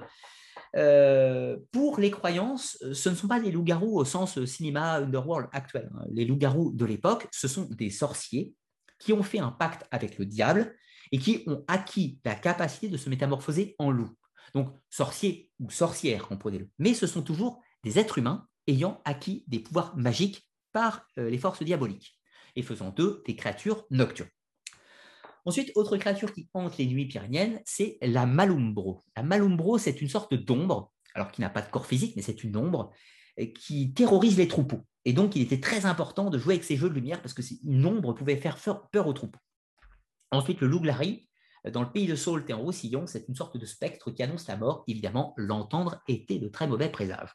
Notons également que dans les Pyrénées, on a un équivalent de l'ankou, euh, avec ces sortes, sortes de chevaux cadavériques qui arpentent les vallées pyrénéennes en faisant grincer les essieux, hein, comme l'ankou en Bretagne, et que entendre passer euh, euh, ce chariot était très mauvais présage, et surtout, il ne fallait qu'il voient, parce que tous les spectres qui, ont monté sur la charrette des morts, eh bien, si jamais ils vous repèrent dans les vallées pyrénéennes, eh bien, ils vont sortir de leur charrette, ils vont venir vous déchiqueter pour vous emmener avec eux. Donc, quand on entendait le chariot des morts passer, le loup il fallait absolument se dissimuler sous les pierres, sous les rochers, etc. Tout ça pour ne pas qu'il vous voie, évidemment. Alors, c'est un paradoxe parce que si on se cache, eh bien, il ne vous emmène pas. Néanmoins, le fait de l'entendre était quand même annonciateur de mort dans l'année. Donc, c'était pas très bon signe dans tous les cas. Ensuite, on va trouver les, les antomos. Les antomos, ce sont des fantômes, mais des fantômes métamorphes, c'est-à-dire que ce sont des fantômes qui peuvent prendre différentes apparences et qui peuvent se apparaître et disparaître à volonté. Donc, ce sont des fantômes assez terribles des Pyrénées. Ensuite, la Saramoka. Alors, la Saramoka, vous la connaissez bien, en réalité, il s'agit du cauchemar. Le cauchemar, ce sont des créatures fantomatiques qui sont censées hanter les, les, dormeurs. Donc, pendant votre sommeil, cette créature vient s'infiltrer dans votre habitat elle se pose sur votre ventre, elle appuie sur vous. Euh, voilà, le cauchemar qui veut dire appuyer fort hein, sur la poitrine, eh bien la, euh, la Saramoka, c'est l'équivalent pyrénéen avec ces créatures donc, qui viennent tourmenter les dormeurs et se nourrir de leur énergie vitale. Et bien sûr, ensuite, on va trouver les croque-mitaines, donc toutes ces créatures qui sont régulièrement invoquées pour faire peur aux enfants, où on en trouve plus de 50 dénominations sur la chaîne des Pyrénées sachant que certaines fées sont croque-mitaines, certains autonomos sont croque-mitaines, la Saramoka est évidemment un croque-mitaine, etc., etc. Vous aurez compris l'idée. Alors maintenant, parlons du personnage le plus terrifiant, c'est la Masca. La Masca, c'est la sorcière. Mais, n'est pas n'importe quoi, c'est à la fois une sorcière, une fée, un croque-mitaine, tout à la fois. Précisons également qu'il existe énormément de dénominations différentes pour nommer la sorcière dans les Pyrénées. La Bruxia, la Brugia, etc. et tout un tas La Masca vient du nom romain et on la retrouve un petit peu partout, principalement Aude, Ariège, Roussillon. La Masca, parfois, est considérée comme une fée ayant des pouvoirs de sorcellerie absolument gigantesques. La peur des Mascas est présente dans tous les villages. Il y a eu évidemment une chasse aux sorcières qui a eu lieu dans les Pyrénées. Alors, la chasse aux sorcières des Pyrénées a été, euh, inégale et, euh, temporellement. La région où la sorcellerie est la plus forte en Ariège, euh, c'est euh, la, région où la sorcellerie est la plus forte en les Pyrénées, où c'est le mieux le conserver, même aujourd'hui, c'est l'Ariège. et un petit peu, un petit peu hum, j'allais dire, le, le cousseran, le cousseran commun. c'est vraiment, on pourrait dire, les Pyrénées centrales et ceux qui sont hors un petit peu des sentiers touristiques. C'est-à-dire que par exemple en Haute-Pyrénées, vous avez un afflux touristique extrêmement massif. Dans la vanille de Balère de Chon, vous avez quand même aussi beaucoup de tourisme. Dans le Roussillon, vous avez beaucoup de tourisme, etc. L'Aude, on est dans les contreforts des Pyrénées, c'est plus, euh, c'est plus connecté au monde moderne. Alors que dans les Pyrénées centrales, ces terres les plus, euh, sauvages, bien sûr, et celles qui sont les plus envoûtantes de ce fait, eh bien, la sorcellerie est encore très présente dans la culture. Et aujourd'hui encore, ce n'est pas anodin de parler de la masca dans certains villages pyrénéens. De nombreux lieux ont, donné leur nom, enfin, la Masca a donné son nom à de nombreux lieux. C'est ainsi qu'on va trouver euh, euh, les, le bosquet des masques, euh, la mascara, etc. Tout un tas de lieux pyrénéens sont donnés en référence à des lieux de la sorcière. Pourquoi? Eh bien parce que dans les temps anciens, on pensait que ces créatures enfin ces mascas, qui sont, comprenez, demi-humaines. Ce sont des, des humaines, mais qui ont une part diabolique. Et là, ça recoupe les événements. Prenons l'exemple du follet. Le follet, cet esprit des vents, petit diablotin, petit génie, qui peut féconder une femme par magie, avec un tourbillon de vent. Eh bien, cette femme se trouve enceinte. Et on ne sait pas trop qui c'est le père. Qui est-ce donc? Donne naissance à une fille. Et puis cette fée, longtemps plus tard, eh bien, on la soupçonne d'être une masca, puisque peut-être qu'elle est née d'un follet, donc un peu magique. Un peu magique. Mère humaine, un père douteux, donc vous avez la naissance d'une d'une créature appartenant au peuple des Encantadas et d'une masca, fée sorcière si vous préférez. Et là, on retrouve nos demi-dieux des traditions, des traditions païennes évidemment, où il était de coutume, dans les traditions gauloises, euh, ibériques, mais également romaines, de trouver dans son ascendance des personnages divins, euh, parfois des ondins. vous savez, dans, les traditions germaniques, par exemple, euh, Mérové, l'ancêtre des Francs, d'après la légende, serait né euh, d'une créature marine, d'une ondine ou d'une sirène.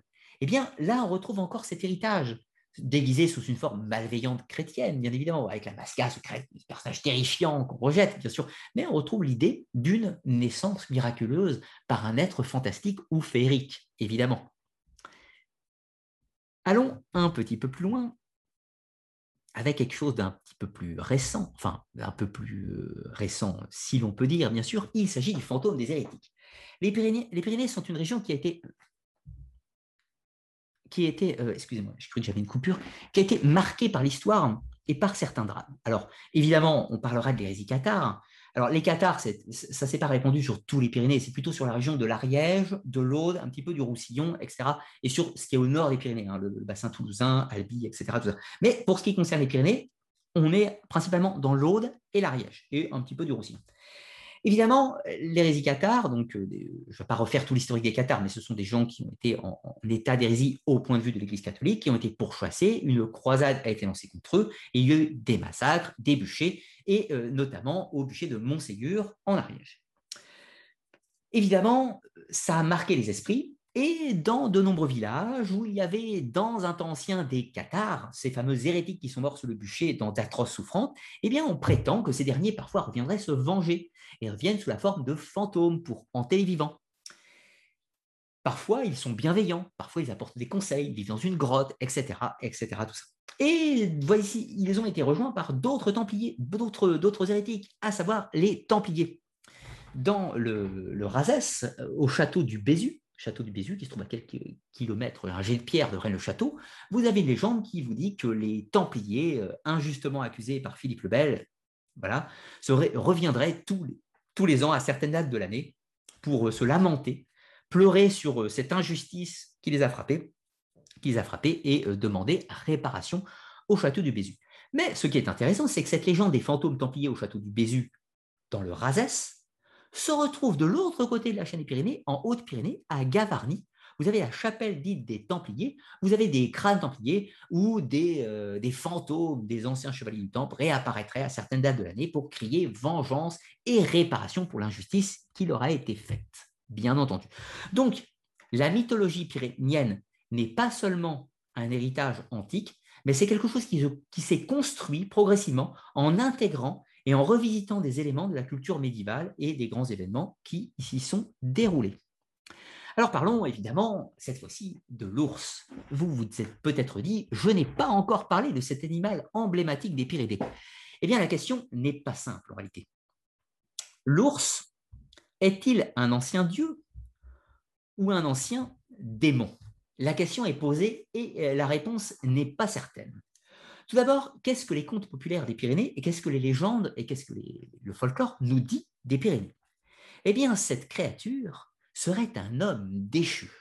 Ah ah Et oui, au moment où il y a la révélation christique, qui, je vous rappelle, se place dans les Pyrénées.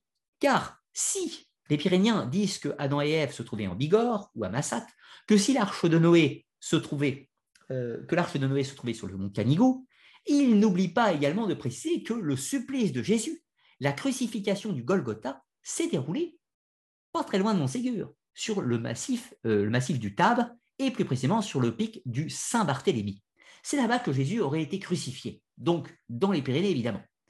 Donc c'est ainsi que la révélation christique serait arrivée et le message chrétien s'est répandu dans les vallées. Mais voyez-vous, certaines personnes ont refusé le message divin. Ces derniers ont donc été métamorphosés en créatures semi-animales, semi-hommes, à savoir l'ours. Il s'agirait de créatures déchues, retournées à l'animalité. Pourquoi? Eh bien parce qu'on considère dans les Pyrénées que l'ours, il est quand même très humain. Il se tient debout, il a des comportements humains, il est rusé, etc., etc. Et il est omnivore, il mange tout, comme un humain. Donc les ours ne seraient pas d'anciennes divinités pour le christianisme, mais seraient des humains transformés en bêtes à cause de leur, euh, à cause de leur état, état d'hérésie, si l'on peut dire. Donc à ce stade, les Pyrénéens, pour, pour eux, l'ours, il est ni bienveillant ni malveillant.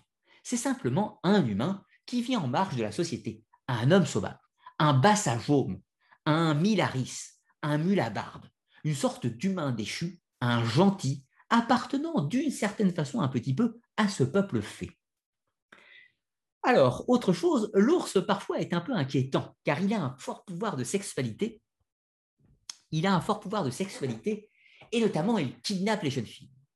Et ça, c'est un mythe que l'on retrouve partout dans les Pyrénées. Et vous, avez peut-être entendu parler, on retrouve la fête de l'ours. La fête de l'ours est un événement important dans les vallées, avec une petite précision actuelle.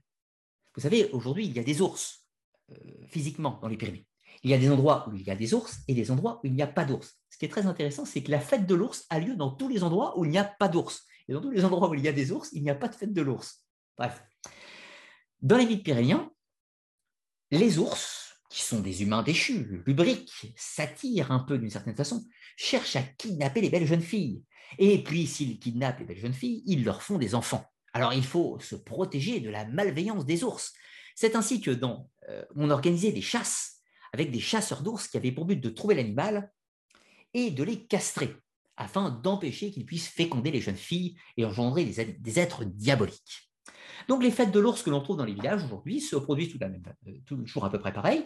Un personnage prend le rôle de l'ours, ah, agresse les jeunes filles avec des, euh, pratiques un peu lubriques, qui se frottaient, les pourchasses, etc. Tout ça.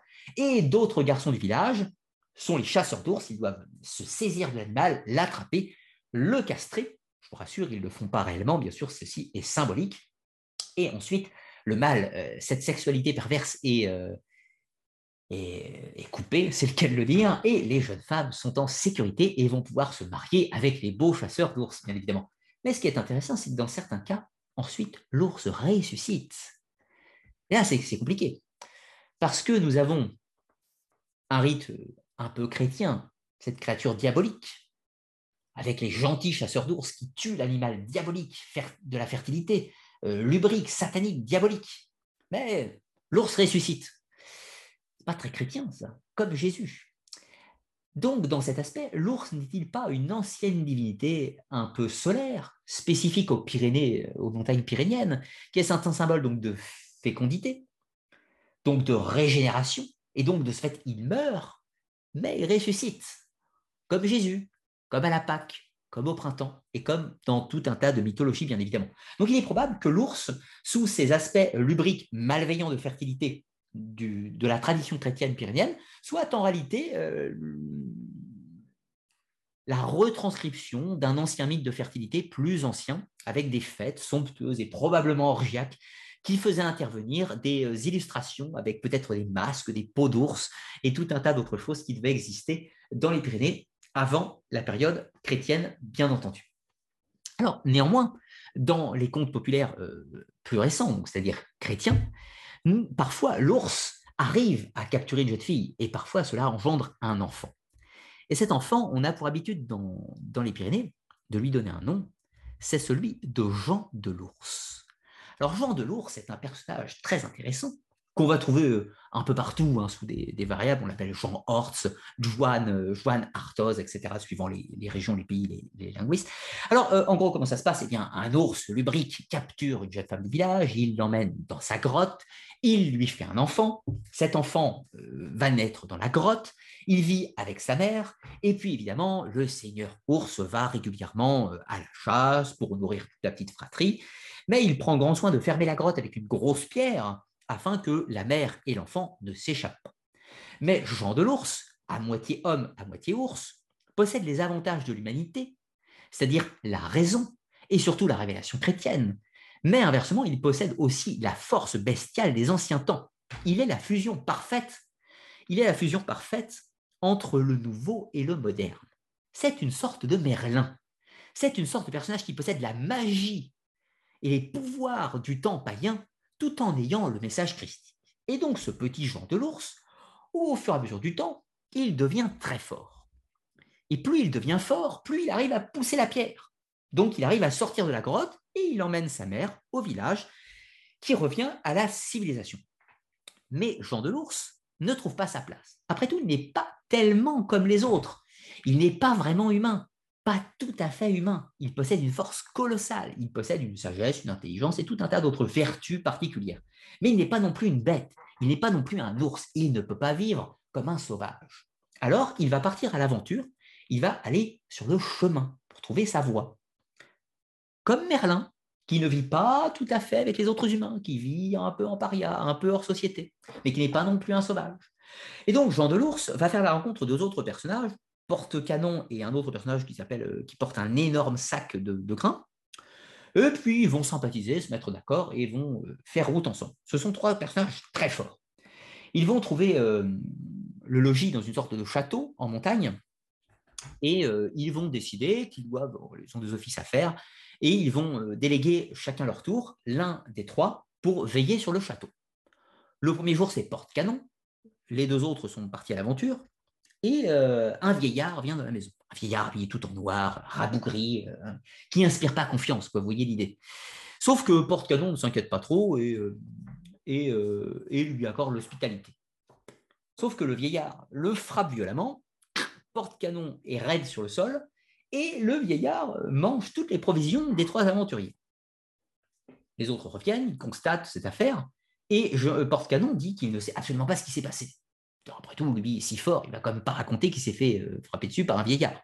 Bon, l'histoire se passe. Le lendemain, c'est euh, Porte Grossac qui euh, reste dans le château. L'histoire se reproduit, le vieillard, le coup de bâton, clac. Pareil, le soir venu, difficile d'avouer qu'on s'est fait tabasser par un vieillard.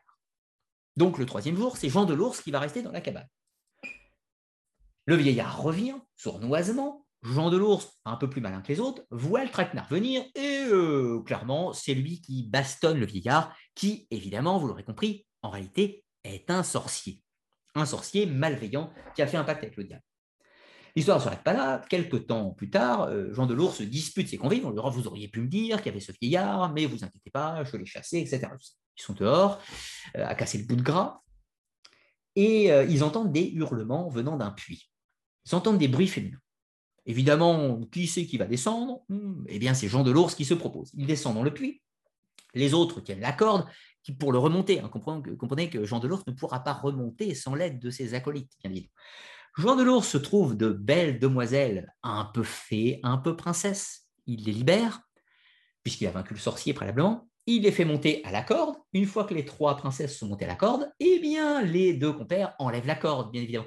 Et Jean de l'Ours reste tout seul dans son trou abandonné par ses gentils camarades, qui euh, s'accaparent les trois princesses et partent à l'aventure. Jean de l'Ours, néanmoins, se lamente et un aigle passe dans le secteur. Cet aigle va avoir pitié de lui, vient le voir et lui dit que potentiellement, il pourrait le remonter à la surface, mais pour ça, il lui faudra beaucoup, beaucoup, beaucoup de viande. Et Jean de l'Ours lui dit que ce n'est pas un problème. Alors l'aigle commence à tracter Jean de l'Ours hors du puits, mais à, mi-chemin, l'aigle dit qu'il a besoin de viande. Alors Jean de l'Ours prend son couteau et s'entaille un gros, un gros morceau de jambe, un gros morceau du gras de la jambe, et le donne à l'aigle. Arrivé pas tout à fait en haut, l'aigle recrie qu'il a encore faim, pas de problème. Jean de l'Ours sort en taille un gros bout de gras de l'autre euh, jambe et il donne à l'aigle. Puis finalement, il arrive à la surface. Assez rapidement, il se met à courir, pas mal, c'est un vrai guerrier.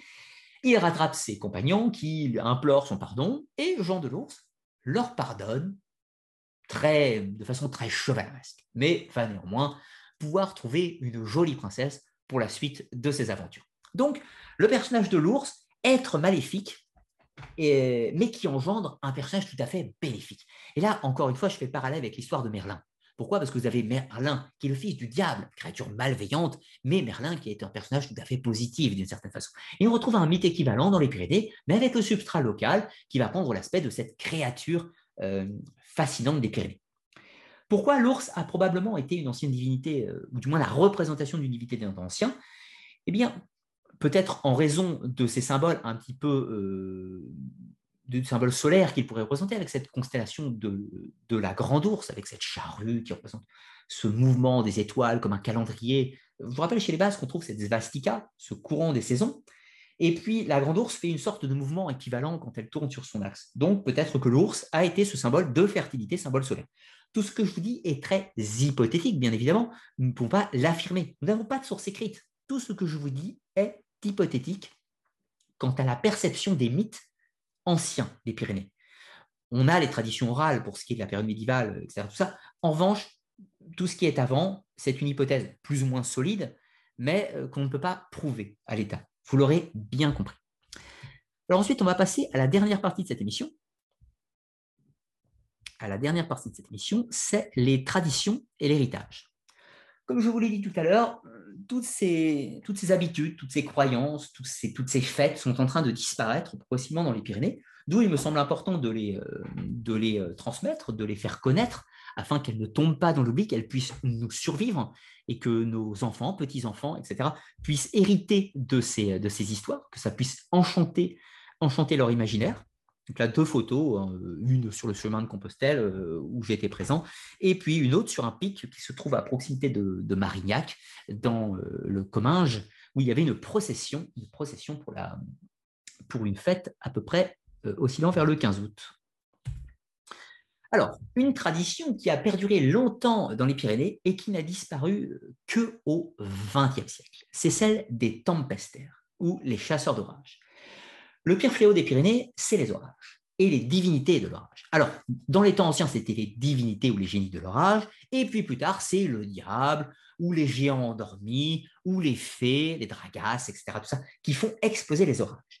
Mais de tout temps, les Pyrénées ne se sont pas laissées abattre, et il existait des gens qui avaient la capacité de les chasser, ces orages. Pratique païenne, sans nul doute. Les euh, pratiques païennes, sans nul doute, les tempestères utilisaient de différents moyens. Il y avait des prières, des incantations, parfois euh, des choses plus insolites. Le, tempestaire du village, souvent c'était une vieille femme. Cette vieille femme prenait ses souliers, regardait distinctement l'orage, jetait ses souliers vers l'orage comme pour lui faire peur, et ça chassait l'orage. Plus récemment, avec l'apparition du mousquet, le tempestaire tirait un coup de fusil sur l'orage pour le faire partir. D'autres fois, le, la personne qui était préposée à ces actes de tempestaire disposait certaines plantes, euh, du rameau et tout un tas de choses euh, à certains endroits, et sonnait les cloches pour faire partir l'orage. Et puis, le pire dans cette histoire, c'est qu'évidemment, les autorités religieuses ont cherché à faire disparaître ces traditions païennes. Après tout, croire que l'humain pourrait chasser l'orage est quand même très présomptueux. Cela a eu un très très franc succès certains tempestaires ont commencé à disparaître. Et oui, puisque ce sont les curés qui sont devenus tempestaires. Donc c'est le curé du village qui jetait ses souliers vers l'orage, ou son couteau. Avec son couteau, il pointait l'orage, il coupait l'orage symboliquement, il lançait son couteau dans l'orage. Le curé disposait ses noms, sonnait les cloches, faisait les prières d'incantation à Jésus-Christ et au Seigneur Tout-Puissant, bien évidemment, euh, alors que les tempestaires priaient euh, de la montagne, tout ce que vous voulez, bien sûr mais ce sont les curés qui ont repris le rôle des, des. Donc, ce que l'on peut dire à ce stade, c'est qu'encore au XIXe siècle, au XXe siècle, eh bien, une bonne partie des curés pyrénéens avaient des pratiques païennes, tout simplement, puisque celles-ci se sont mariées euh, de façon synergique avec les traditions locales des Pyrénées. Alors la tempête euh, aujourd'hui, la dernière, la dernière qui officiellement qui était une tempête a vécu en Navarre et elle est morte dans les années 80. C'est la dernière tempête officielle d'un village. Autrefois, tous les villages des vallées pyrénéennes avaient tous leur tempête La personne qui pouvait contrôler l'orage et qui pouvait les appeler. Sauf s'il appelait l'orage, on n'appelait pas ça un tempestaire, on appelait ça une masca, une sorcière. Je ne l'ai pas précisé d'ailleurs, mais la masca est un terme qui est employé pour les hommes, pour les femmes, bien sûr, euh, la sorcière au sens masculin. Alors, ensuite, nous avons, bien sûr, je repartage le document, des traditions sur les eaux. Les Pyrénées une particularité, c'est les eaux, les lacs. Tout d'abord, c'est la région du monde où la concentration de lacs est la plus importante au monde. Ensuite, c'est également un lieu où il y a des rivières absolument partout, des ruisseaux absolument partout, des fontaines absolument partout, des milliers et de milliers, des milliers de fontaines dans les Pyrénées. Pyrénées, je parle que de la chaîne des Pyrénées, pas de la région, hein, que la chaîne des montagnes, bien sûr. On en trouve absolument partout. Vous avez la fontaine intermittente de Font-de-Sorbès, près de Bellesta, en Ariège, puis d'autres fontaines qui se trouvent sur le chemin de Compostelle. Et elles ont la particularité d'avoir toutes des rapports avec le peuple des fées, des démons, des créatures de l'imaginaire diverses et variées. Et certaines ont également des vertus magiques ou curatives. On en trouve absolument partout. Alors je ne vais pas en faire la liste, bien évidemment, la plus connue quand même étant celle de Lourdes. Alors aujourd'hui, les eaux miraculeuses de Lourdes pourraient euh, soigner, euh, soigner euh, la maladie, pourraient soigner toutes sortes de maladies, grâce à l'apparition de la Vierge Marie, la mère de Dieu, sauf que dans les temps anciens, eh bien, c'était probablement une dragasse, une fée, qui portait une fée de la source, qui devait apporter ces mêmes valeurs curatives dans les temps anciens. On trouve également dans l'Aude, alors euh, près de la ville de Limoux. Euh, alors là, on est un petit peu dans les contreforts des Pyrénées, un petit peu au nord, dans la Razès. Euh, Notre-Dame de Marseille.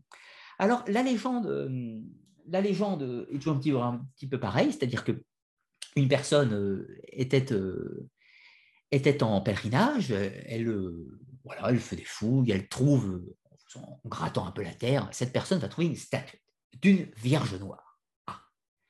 Alors, Vierge Noire, cette personne la ramène chez elle. Sauf que le lendemain, cette Vierge Noire a disparu et il la retrouve au même endroit qu'il l'avait trouvée. Il la ramène chez lui, il la met dans une boîte hermétiquement close. Pas manqué le troisième jour, la statuette de la Vierge Noire est réapparue au même endroit où il avait trouvé à l'origine. C'est ainsi qu'il va faire part de sa découverte, également de son forfait de vol, bien évidemment, et il va euh, devenir un mécène et appeler euh, euh, ces prêches enflammées vont faire qu'on va édifier un sanctuaire autour de, cette, de la découverte de cette Vierge Noire, ce sera la basilique Notre-Dame de Marseille, Marseille avec un C, pas avec un S, bien entendu, et il y a euh, à l'endroit une source miraculeuse qui aurait des vertus curatives pour soigner les maladies liées aux yeux, la cataracte, la perte de vue, et tout un tas de maladies liées aux yeux. Alors attention, ce ne sont pas des conseils médicaux, ce sont les croyances des personnes, mais en tout cas, boire un peu d'eau potable n'a jamais fait de mal à personne. Après, chacun ses croyances. Alors ensuite, vous avez la source miraculeuse du Crast, du qui se trouve près de, près de Barège, on est dans les Hautes-Pyrénées, une source miraculeuse avec de nombreuses vertus qui auraient la capacité de rendre la parole aux personnes qui l'ont perdue, de, guérir tous les problèmes dus à l'élocution, euh, à la vérité. Parce que vous comprenez la parole au sens la vérité, celle qui purifie les mensonges et tout un tas d'autres choses. Alors ce ne sont que quelques exemples, vous comprenez, il en existe des milliers et des milliers. Prenons l'exemple du village de Foremeux. Foremeux, dans le Pyrénées-Atlantique, a 36 fontaines magiques 36 fontaines avec une légende d'eau miraculeuse. La ville de Tarascon, on en a 5 ou 6, par exemple. La ville de Luce, Saint-Sauveur, on a plusieurs, etc. On en a partout dans les Pyrénées. C'est le paradis des eaux miraculeuses. Mais c'est également le paradis des lieux magiques. Alors, on va trouver, bon, je vous ai déjà parlé, par exemple, des, crânes des Templiers avec la chapelle des Templiers à Gavarnie. On pourrait également citer la croix cyclique d'Endaille, objet hautement énigmatique, bien évidemment, sacré, qui recèlerait pour certains une connaissance ancienne datant du peuple des géants ou des gentils ou des, euh, ou des, ou des euh, puisque nous sommes dans le Pays Basque, Laminac, hein, le peuple fait euh, Pays Basque. Donc de nombreux mégalithes sont réputés magiques ou sont réputés lieux ayant une histoire forte et des pouvoirs, de nombreux pics, bien évidemment, des grottes, puisque le monde souterrain a évidemment enchanté euh, et provoqué de nombreuses légendes. Alors, pour citer quelques exemples, nous avons la pierre miraculeuse d'Arnave. Alors, Arnave, ça se trouve en Ariège, près de la ville de Tarascon-sur-Ariège, petite chapelle. Autrefois, on avait une pierre ici, et depuis des temps antiques, c'est-à-dire au moins celto-romains, eh bien, ce lieu était fréquenté pour ses guérisons miraculeuses, et notamment cette pierre. C'est ainsi que pendant de nombreux siècles, les gens vont venir toucher cette pierre dans le but d'obtenir une guérison, alors principalement de l'épilepsie, de l'épilepsie et aussi euh, des lépreux. Donc, quand vous allez à la chapelle d'Arnave et que vous mettez votre main sur cette pierre, dites-vous quand même qu'il y a des milliers, des milliers, des milliers de personnes fortement malades qui l'ont fait avant vous. Mais rassurez-vous, évidemment, le temps guérit tout, et c'est un très joli petit, euh, petit euh, c'est une très jolie petite chapelle avec un tout petit bâtiment à côté. Là, je n'ai pas mis la chapelle en photo, tout petit bâtiment à côté, qui est très agréable pour une petite randonnée. Autre chose, les démons du Canigou, cette fameuse montagne où soi-disant aurait euh, accosté l'arche de Noé, est également un lieu terrifiant. C'est également le lieu, je vous rappelle, où Saint Lisier va combattre avec son arc et terrasser un drac, une créature malveillante. Car voyez-vous, le Canigou, outre ce drac, eh bien, c'est un endroit où il y a de nombreux démons. Il y aurait peut-être une porte des enfers, une porte avec les dimensions ou tout ce que vous voulez. C'est un territoire qui est hanté par des créatures malfaisantes. Alors, évidemment, ça c'est la version chrétienne, mais qu'en est-il dans les temps anciens? Peut-être que le Canigou n'était pas seulement le lieu où l'arche de Noé a accosté, où euh, les démons sortent, peut-être que dans les temps anciens, c'était le lieu équivalent du mont Olympe. Peut-être que c'était ici que vivaient autrefois les divinités du Roussillon, les divinités du Conflent, et donc le panthéon des dieux pyréniens. Alors, du moins pour euh, les gens du Roussillon, doutez-vous bien que pour les gens de Bigorre, ce n'était pas au Canigou que se trouvaient les dieux. Et doutez-vous bien aussi que pour quelqu'un qui habiterait dans le Cousseran ariégeois, ce n'est pas non plus dans le Canigou qu'auraient vécu les dieux, mais bel et bien à un autre endroit propre à leur mythologie propre. Alors ensuite, on va trouver la tombe de Pyrène. Alors là, je vous ai mis euh, la plus connue des dites tombes de Pyrène. Donc Pyrène, je vous rappelle, celle qui donne son nom aux montagnes, Pyrénées qui veut dire les montagnes de feu. Donc le tombeau de Pyrène, la belle d'Héraclès que ce dernier aurait enterré ici dans la grotte de Lombrive, encore à proximité de la ville du Sac-les-Bains. Mais il y a de nombreux, nombreux, nombreux tombeaux de Pyrène dans toute la chaîne des Pyrénées, puisque après tout, il n'y a pas de raison que la belle déesse pyrénienne ne se trouve qu'en Ariège, pourquoi pas en Bigorre, pourquoi pas en Cousseran, pourquoi pas en Euskadi, pourquoi pas en Roussillon, etc. etc. Donc, la montagne aux mille trésors, on trouve de nombreux lieux notable, hein. ça c'est tout à fait euh, pertinent. On trouve le château de Montségur, de nombreux châteaux cathares, on trouve de nombreux endroits enchanteurs. Mais quand on parle de trésors, on parle parfois aussi d'histoire de trésors en tant que monnaie sonnante et trébuchante. J'entends d'or, d'argent et d'autres merveilles. Alors bien évidemment, je vous parlais de Montségur, vous avez le château des Cathares, et donc, soi-disant, la légende du trésor des Cathares qui aurait été enfoui quelque part en Ariège. Alors, certains, certains, notamment un Allemand qui s'appelait Otto a prétendu que ce trésor des Cathares se trouvait en Ariège, euh, pour être exact, dans le Sabartès, dans le Sabartès, à côté de la ville du Sac-les-Bains. Donc, petite station thermale tout à fait sympathique. Il y a des grottes un peu partout, des cavités. Et d'après Ottoran, historien archéologue allemand, si l'on peut dire, un peu romantique, un peu imaginatif, euh, aurait placé le trésor de ces cathares, qui n'était ni plus ni moins que le Saint Graal, dans le Sabartès et dans ces fameuses grottes ariégeoises. Mythe, réalité. Évidemment, je vous laisse rêver. Sur le plan historique, ceci est plus que douteux, vous vous doutez bien. Mais néanmoins, parfois la légende est plus belle que la réalité. Un petit peu plus loin, nous avons une autre histoire bien connue, évidemment. Alors, elle est beaucoup plus récente. C'est celle de l'abbé Saunier, qui s'est déroulée à la fin du XIXe siècle. Je ne vais pas vous la raconter, mais l'abbé aurait découvert un fabuleux trésor, du moins d'après la légende. Qu'en est-il réellement? Quelle est l'origine de sa fortune? Certains disent qu'il aurait trouvé euh, une cavité avec un trésor visigothique. Alors, là, ça nous renvoie à toute la mythologie pyrénéenne. Quel est le trésor de la Bessonie Certains disent le trésor des Visigoths. Certains disent un trésor celtique. Pourquoi pas un trésor des, euh, rois de France? Pourquoi pas un trésor cathare? Pourquoi pas un trésor des Templiers? Mais rappelez-vous l'histoire des Pyrénées. Tout le monde est passé dans cette région. des Celtes, des Romains, des Grecs. Les musulmans ont envahi des secteurs, ils ont été repoussés. Il y a un légendaire local extrêmement fort. De ce fait, le trésor de la Bessonnière peut être tout un tas de choses, s'il existe bien entendu. Mais intéressons-nous plus précisément à une partie de la légende de la Bessonnière, qui est la légende euh, qui véhicule dans le Razès, qui nous dit qu'un jour, un berger, Ignace Paris, aurait perdu une de ses brebis. Cette brebis se serait perdue dans un trou, aurait fait du bruit, il l'aurait retrouvée, et en, en, se hissant, enfin en descendant dans cette cavité, il aurait trouvé un fabuleux trésor. Et ça, c'est une légende qui appartient au secteur du Razès, et donc qui nous fait penser à l'histoire du trésor de la Bessonnière.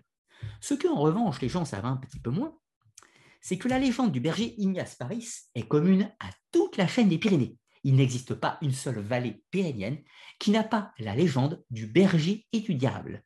Comment se passe cette histoire? Eh bien, c'est sensiblement à peu près toujours la même chose. Un berger qui perd une brebis. Alors, le cas numéro un, le berger perd la brebis. Cette brebis se perd dans un trou et ce berger va s'immiscer dans le trou et trouve un trésor qui évidemment appartient au diable. L'autre cas est que en réalité, c'est parfois le diable qui se déguise en brebis et qui fait un pacte avec le berger pour euh, que ce dernier obtienne le trésor. Donc, il y a deux versions de la légende. Parfois, il y a un pacte diabolique avec le euh, diable brebis, et parfois, c'est la brebis qui se perd dans l'antre du diable, alors, est-ce que c'est le diable qui l'a incité à y aller ou est-ce que c'est juste un accident? Mais dans tous les cas, le diable n'est jamais loin. Il y a toujours une brebis et toujours un berger et toujours un trésor. Et ceci en Bigorre, euh, en Bigorre, euh, dans la région de Barège, euh, on va trouver dans le Cousseran, dans le Comminges, dans le Scadi, dans le Roussillon, dans le Razès, dans le Pays de Foix, etc., dans la vallée. Partout, il y a des dizaines et des dizaines et des dizaines d'occurrences de cette histoire. Ce n'est pas du tout spécifique au Razès. Alors ensuite, on va trouver d'autres trésors, parfois sous les mégalithes. Et oui, si ces tombeaux de pierre qui datent des temps immémoriaux, antédiluviens, qui ont été bâtis par une crasse de géants, par Mulabarbe, par Bassachaume, par euh, un ancien géant comme le Tartaro ou euh, une Tarasque, peu importe la créature qui est à l'origine, ou les fées, les dragas, tout ce que vous voulez, peu importe l'origine, ces créatures avaient des trésors, et donc ils les ont dissimulés dans ces antiques bâtisses de pierre. Là, c'est l'exemple d'un dolmen qui a été visité, visité et visité dans le but de retrouver les trésors. À défaut de trouver le trésor des fées, c'est un matériel archéologique tout à fait captivant qui a permis d'éclairer un petit peu la préhistoire pyrénienne qui a été mise au jour. Donc c'est bel et bien un trésor qui a été retrouvé. Pas un trésor monétaire, mais un trésor culturel. Ensuite, le dernier sujet, c'est celui du royaume des morts évidemment, euh, si on parle de mythologie pyrénéenne, il faut essayer de retracer quelle était la croyance en l'au-delà. Et il est très, très, très, très, très difficile de la retracer, évidemment. Alors, que peut-on déceler sous le vêtement chrétien? Quels étaient les mythes de nos aînés dans les montagnes? Alors là, vous avez tout à... je vous en parlais tout à l'heure d'Autorane. Là, vous êtes à l'intérieur. Enfin, j'étais pour la prise de cette photo à l'intérieur de la grotte dite de Bethléem, où Autorane y plaçait des soi-disant rites cathares. Rite Qatar, qui avait rapport avec la mort et la résurrection, peut-être. Ont-ils un rapport avec des mythes pérenniens plus anciens? Peut-être, peut-être pas. Je vous laisse à votre imagination. Un autre euh, élément est tout à fait notable. En revanche, c'est les souterrains. Dans les zones de montagne, habituellement, par exemple les Alpes, les habitants de ces montagnes ont pour habitude de placer le monde des morts sous les glaciers. C'est-à-dire qu'ils considèrent que le monde des morts se trouve dans les sommets sous les glaces éternelles. Par exemple, sous le Mont Blanc, sous le glacier du Mont Blanc, du Morose, etc., tout ce que vous voulez. Or, il se trouve que les Pyrénées, sont les Pyrénées sont, malgré leur côté sec, ce sont des montagnes, enfin secs, abruptes, j'entends, parce que ce sont des montagnes euh, très. Euh, où on ne manque pas d'eau, si on peut dire, il y en a beaucoup, beaucoup, beaucoup plus qu'ailleurs. Euh, en revanche, ce sont des montagnes plutôt jeunes, moins hautes que les Alpes. Et de ce fait, il y a moins de neige éternelle et de ce fait, moins de glaciers. Donc, la croyance dans les Alpes du monde des morts sous les glaces est logique, Inversement, dans les Pyrénées, il n'y a pas euh, la croyance dans un monde des morts sous les glaciers, puisque les glaciers sont peu importants. Le monde des morts va se trouver tout naturellement dans le monde souterrain. Or, ce n'est pas les souterrains qui manquent. Il y a de nombreuses cavités, certaines d'ailleurs d'entre elles qui ont été habitées par nos aînés. Je vous rappelle la grotte de Gargas, la grotte de Gargas qui a été habitée par l'homme de Néandertal puis Sapiens. Eh bien, Gargas, c'est un géant, un géant qui garde cette grotte, donc une créature ctonienne, une créature maléfique, euh, diabolique, qui vivrait dans cette grotte. Mais maintenant, si on remonte aux croyances pré-chrétiennes, qui était Gargas? Gargas était peut-être une sorte d'Hadès, une sorte de Charon, une sorte de Cerbère, une créature qui vivait sous les entrailles de la terre, un monstre terrible, peut-être un typhon, une créature ctonienne et tellurique. Difficile à dire, mais dans tous les cas, le monde des morts des anciens se trouvait dans les souterrains. Pourrait citer les grottes de Pétaram, le Matasil, euh, la grotte de Nio, la grotte de Bédéiac, euh, la rivière souterraine de la Bouiche, tout un tas.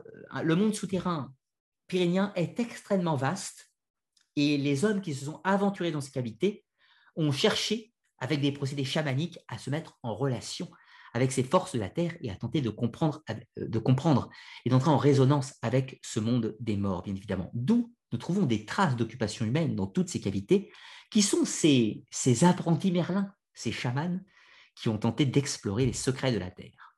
Mais il y a une autre tradition chrétienne qui peut-être puise des origines plus anciennes. C'est le pèlerinage de Saint-Jacques de Compostelle. Car que veut dire Compostelle? Eh bien, cela vient du latin, cela veut dire compostum, enfin cela, cela se disait compostum stellae, et cela se traduit par le cimetière d'étoiles. Voyez-vous, dans les traditions un petit peu ibériques et celtiques, on plaçait le monde des morts à l'extrême occident, donc c'est-à-dire au l'océan Atlantique. C'était la limite de la Terre connue à cette époque, et donc le monde des morts, comme le Soleil se couche à l'Occident, eh bien les morts allaient à l'Occident. Comme inversement, le Soleil naît à l'Orient, et donc on naît par l'Orient et on meurt par l'Occident. C'est un cycle, bien sûr. Donc la Terre la plus lointaine par rapport aux Pyrénées, hein, comprenez, qui, se trouve à l'Occident, eh bien, ça nous fait quitter en réalité les Pyrénées et ça nous amène jusqu'à Compostelle, qui est l'extrême euh, l'extrême frontière, si on peut dire d'une certaine façon. Alors, ça ne veut pas dire que les Pyrénéens intégraient Compostelle dans leur mythologie. Mais en tout cas, une chose est certaine, c'est que les Romains utilisaient déjà cet itinéraire en passant par la Narbonnaise, la chaîne des Pyrénées, pour se rendre jusqu'au jusqu'au cimetière d'étoiles, et donc passer par les Pyrénées. Donc le légendaire du monde des morts et de ce pèlerinage du monde des morts a traversé les Pyrénées. Alors maintenant, pourquoi le cimetière d'étoiles Eh bien parce que dans les croyances romaines, mais également celtiques et également ibériques, à chaque fois qu'un individu prenait naissance, dans le ciel, une étoile prenait vie. Et à chaque fois qu'une âme quittait la terre, eh bien une étoile quittait le ciel. D'où elle disparaissait à l'Occident. Et donc, euh, Compostelle était le cimetière d'étoiles ou le cimetière des âmes. Maintenant, remettons-nous sur un aspect plutôt initiatique des religions, de la religion chrétienne. Aujourd'hui, on va faire le pèlerinage de Saint-Jacques de Compostelle, puisque c'est l'endroit où l'apôtre Saint-Jacques, euh, mort, serait venu accoster en barque, donc une barque, il était déjà mort avant, hein. donc il est mort dans un cercueil de pierre, qui est une barque de pierre, et il arrive au cimetière d'étoiles, donc à l'extrême occident, et il est enterré là-bas, ça devient un lieu de pèlerinage. Donc c'est un symbole chrétien de pèlerinage pour aller rendre hommage à Saint Jacques, et symbolise un voyage initiatique vers le pays des morts. Et qu'est-ce qu'un voyage initiatique vers le pays des morts quand on n'est pas mort? Eh bien c'est une quête de rituel de mort et de résurrection. Donc on va dans le cimetière des morts pour mourir à sa vie profane et renaître à sa vie sacrée. Donc le pèlerinage de Saint-Jacques de Compostelle est un pèlerinage complètement initiatique repris par les chrétiens, mais qui existait déjà préalablement dans cette idée de pèlerinage initiatique. Alors évidemment, vu que tout ce pèlerinage par les Pyrénées, les Pyrénées ont forcément été impactés par ce pèlerinage, et on en trouve un légendaire extrêmement marqué, qui date bien entendu de la période chrétienne, mais qui, dans certains cas, peut remonter à une période pré-chrétienne de ce chemin initiatique, chemin vers le pays des morts, pour chercher peut-être les secrets de l'après-vie, peut-être pour se réconcilier avec l'après-vie, entrer en contact avec ces, ces forces telluriques de l'autre monde, dans les souterrains ou quoi que ce soit d'autre. Dans tous les cas, dans les Pyrénées, le monde des morts a toute son importance et pas des moindres. Puisque, rappelez-vous, la divinité qui semble la plus importante dans la mythologie basque, c'est Sugar. Et Marie, bien sûr. Marie, la déesse mère, Sugar, le dieu serpent dieu serpent, phallique, pénètre la déesse symboliquement. Et donc, c'est la hiérogamie cosmique entre la déesse Terre et le dieu serpent, entre les forces terrestres, la, Terre, la matrice, et les forces telluriques, le serpent. Puis on a Erensubi, le grand serpent, celui qui est une sorte de celui qui va naître de ce couple d'une certaine façon, et qui va donc engendrer la vie. C'est le serpent qui fertilise le sol, qui est le dieu de l'orage, etc., etc., tout ça. Sugar, puis Erensugi, etc. Puis on va trouver probablement des mythes équivalents dans les autres régions des Pyrénées. On ne peut pas trouver de divinité serpentaire à proprement parler. En revanche, le fait que le culte, euh, le culte c'est-à-dire le culte de chasseurs de dragons, se retrouve partout. Nous avons les dieux serpents dans le Pays basque et le rite de la mort du serpent christianisé.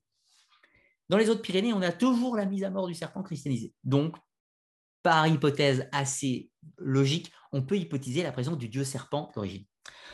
Or, le serpent, c'est celui qui est le symbole de la connaissance, dans les anciens temps, de la force théorique de la Terre, donc qui vient de, de ce monde souterrain, etc.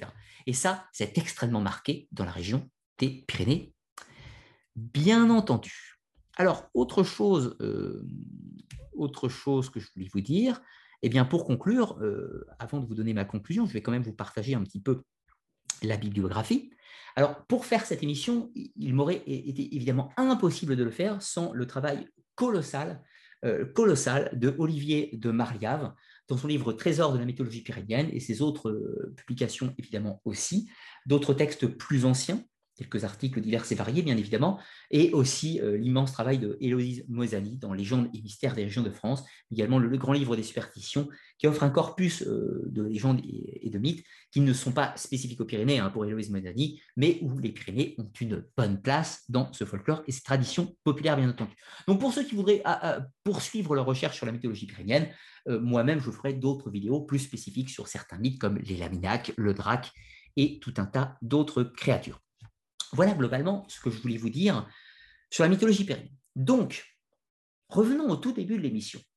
Y a-t-il une mythologie des Pyrénées? Eh bien, oui et non en même temps. Y a-t-il une mythologie pyrénéenne au sens grec, c'est-à-dire cohérente dans son intégralité? Pas vraiment. On ne peut pas, nous n'avons pas suffisamment de données. Euh, elle a existé, avant, c'est certain. Il y a une mythologie basque, il y a une mythologie pyrénéenne, mais plus précisément, il y avait une religion des Basques, il y avait des religions pour les différentes régions des Pyrénées. Il, n'y a probablement jamais eu une religion unique dans la chaîne des Pyrénées. Il y a probablement eu des cultes régionaux, territoriaux, déjà parce que je vous rappelle que, les, par exemple, les tribus celtiques dans les Pyrénées ne sont pas les mêmes. Les Volques tectosages n'ont pas la même culture que les gens de l'Euskadi, Pays basque, les Vascons, comme on les appelait à l'époque. Inversement, les gens, les, les, euh, gens de Bigorre, Paris, n'ont pas la même culture que les Volques de l'Aude, etc., etc. Vous voyez l'idée. Puis plus tard, les Ibères ont encore un fond culturel différent. Donc, on ne peut pas parler d'une religion commune aux Pyrénées, mais de cultes religieux proches, ayant des éléments communs, ces gens pouvant se comprendre, mais néanmoins avec une petite différence. Maintenant, cette religion, elle est perdue. Elle est perdue dans son immense majorité. Ce qui nous en reste, c'est des vestiges, notamment via les Romains, via les inscriptions, via l'archéologie, l'anthropologie.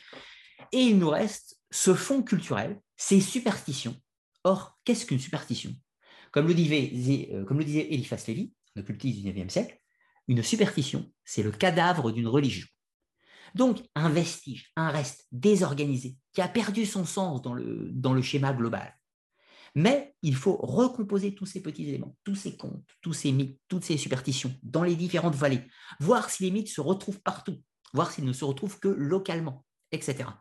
Pour tenter de recomposer une partie de cette religion pyrénienne, de ces mythes pyréniens qui existaient dans les temps anciens. Y arriverons-nous? Probablement pas, Peut-on arriver à esquisser en partie quelle était, quelle était la cosmogonie des Pyrénées? Probablement pas, en partie. À ce stade, je serais tenté de vous dire, mais bien sûr c'est une hypothèse, que le mythe central des Pyrénées est basé sur la hiérogamie, c'est-à-dire le mariage divin, entre le Soleil et la Lune, Et ce couple engendre la naissance du serpent. Et ce serpent a le rôle de libérateur, ce rôle christique, ce rôle de résurrection, etc. Donc, je reprends et je vais composer euh, ceci en m'appuyant sur la mythologie basque et sur les autres mythes pyrénéens. Puisque le mythe de la hiérogamie, on le retrouve surtout au Roussillon. Donc, d'un côté, nous avons Sugar et Marie, le dieu père, serpent, et la déesse mère. Ces deux-là engendrent des divinités, et notamment le soleil et la lune.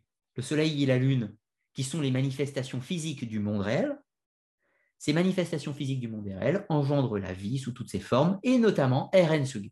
Erensug, le serpent, qui est un peu le Prométhée, un peu le Apollon, un peu le Abellio dans d'autres secteurs pyrénéens, qui est le dieu solaire, le dieu de la mort et de la résurrection, le Kernunos d'une certaine façon aussi, celui qui doit mourir pour renaître, le Jésus-Christ, le Dionysos, Zagreus Dionysos, etc.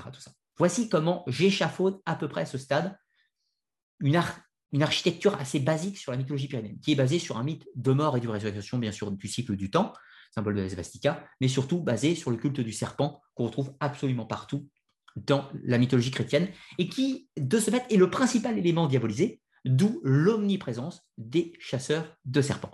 Voilà grosso modo à l'état ma théorie sur le mythe central des Pyrénées. Et je serais bien, dans l'incapacité de, de, pousser plus en avant cette réflexion au risque de me hasarder à des hypothèses trop hasardeuses en l'occurrence. Donc je vais rester à cet état pour le moment.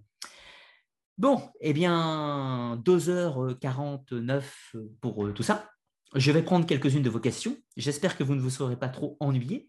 Euh, je vais prendre, euh, voilà, je vais prendre quelques questions dans, dans le flux de la vidéo. je vais en prendre 6 ou 7, 5 ou 6 peut-être. Un grand merci au modérateur hein, sur le chat d'ailleurs. Alors, y a-t-il des questions? Je vais regarder un petit peu. J'ai posté, posté une petite barre, hein, donc euh, euh, si vous avez envie de poser des questions, c'est maintenant. C'est maintenant, puisque je ne vous l'ai pas dit avant, donc je vais, euh, je vais patienter. Et vu que je patiente, je vais faire ma petite promotion, puisque je vous rappelle que comme tout vidéaste indépendant, j'ai besoin de vous pour poursuivre mes activités. Donc, je vous rappelle que vous pouvez soutenir la Web TV sur Tipeee. Alors, Tipeee, c'est un site de financement participatif qui me permet donc bah, de continuer mon travail, hein, de, de me payer pour mon activité, tout simplement, de payer ma facture, mon loyer, mes livres pour vous proposer des vidéos, etc. etc. Donc, Tipeee n'est pas une boutique, c'est un site de financement participatif, c'est-à-dire que en échange, vous avez des vidéos privées que j'appelle les académias, et ces vidéos sont une contrepartie un remerciement en échange de votre type. Alors sur le site, vous avez différents montants possibles. Par exemple, si vous faites un type de 3 euros, de 3 euros, ça vous donne automatiquement la vidéo qui sortira, enfin l'académia, la vidéo privée qui sortira ce mois-ci, donc au mois de juin. Attention, ce type à 3 euros, c'est une précommande, ce n'est pas un achat. Donc, vous ne faites pas un type de 3 euros, vous n'allez pas dans les 10 minutes recevoir une vidéo c'est bel et bien une précommande, d'où le tarif, hein, bien évidemment. Et en fin du mois, pour vous remercier, vous recevrez la vidéo privée. Si inversement, vous faites un type de 5 euros, eh bien, cela vous donne accès à n'importe laquelle des anciennes vidéos. Donc, ce type de 5 euros, pareil. Et puis, vous m'écrivez le message qui va bien en même temps. Et puis, lorsque je consulterai votre message, peut-être 10 minutes, peut-être une heure, peut-être dans la journée, si c'est le week-end, je vous enverrai la vidéo que vous souhaitez en privé. Et puis, il y a d'autres montants, évidemment, suivant vos envies, bien entendu. Pour ceux qui ne sont pas au courant, je vous rappelle également que j'ai hum, produit euh, un livre il y a quelque temps, qui est sorti il y a à peu près six mois. Et de ce fait, si vous avez envie de découvrir un petit peu les civilisations anciennes de l'Antiquité, vous pouvez vous le procurer sur Amazon, la FNAC ou bien évidemment chez votre libraire. En donnant les références, vous pouvez le commander absolument partout. Voilà, voilà. Et merci à ceux qui ont fait des, dons dans le chat. Je n'ai pas vu, je n'ai pas accès à mes mails pendant l'émission pour limiter mon flux Internet, donc je vous en remercie évidemment. Alors, retournons sur le chat. Avez-vous posé des questions? Je ne vais pas en prendre beaucoup, beaucoup, mais tentez votre chance. Je ne prendrai que les questions en rapport avec les Pyrénées, de près ou de loin. Je ne prendrai rien qui n'a pas rapport avec les Pyrénées, pour rester fidèle au sujet et par respect pour les autres auditeurs. Alors, question de Mohamed Malki. Salut Ludo, j'espère que tu vas bien. Eh bien, merci, euh, ça va très bien. J'espère que toi aussi.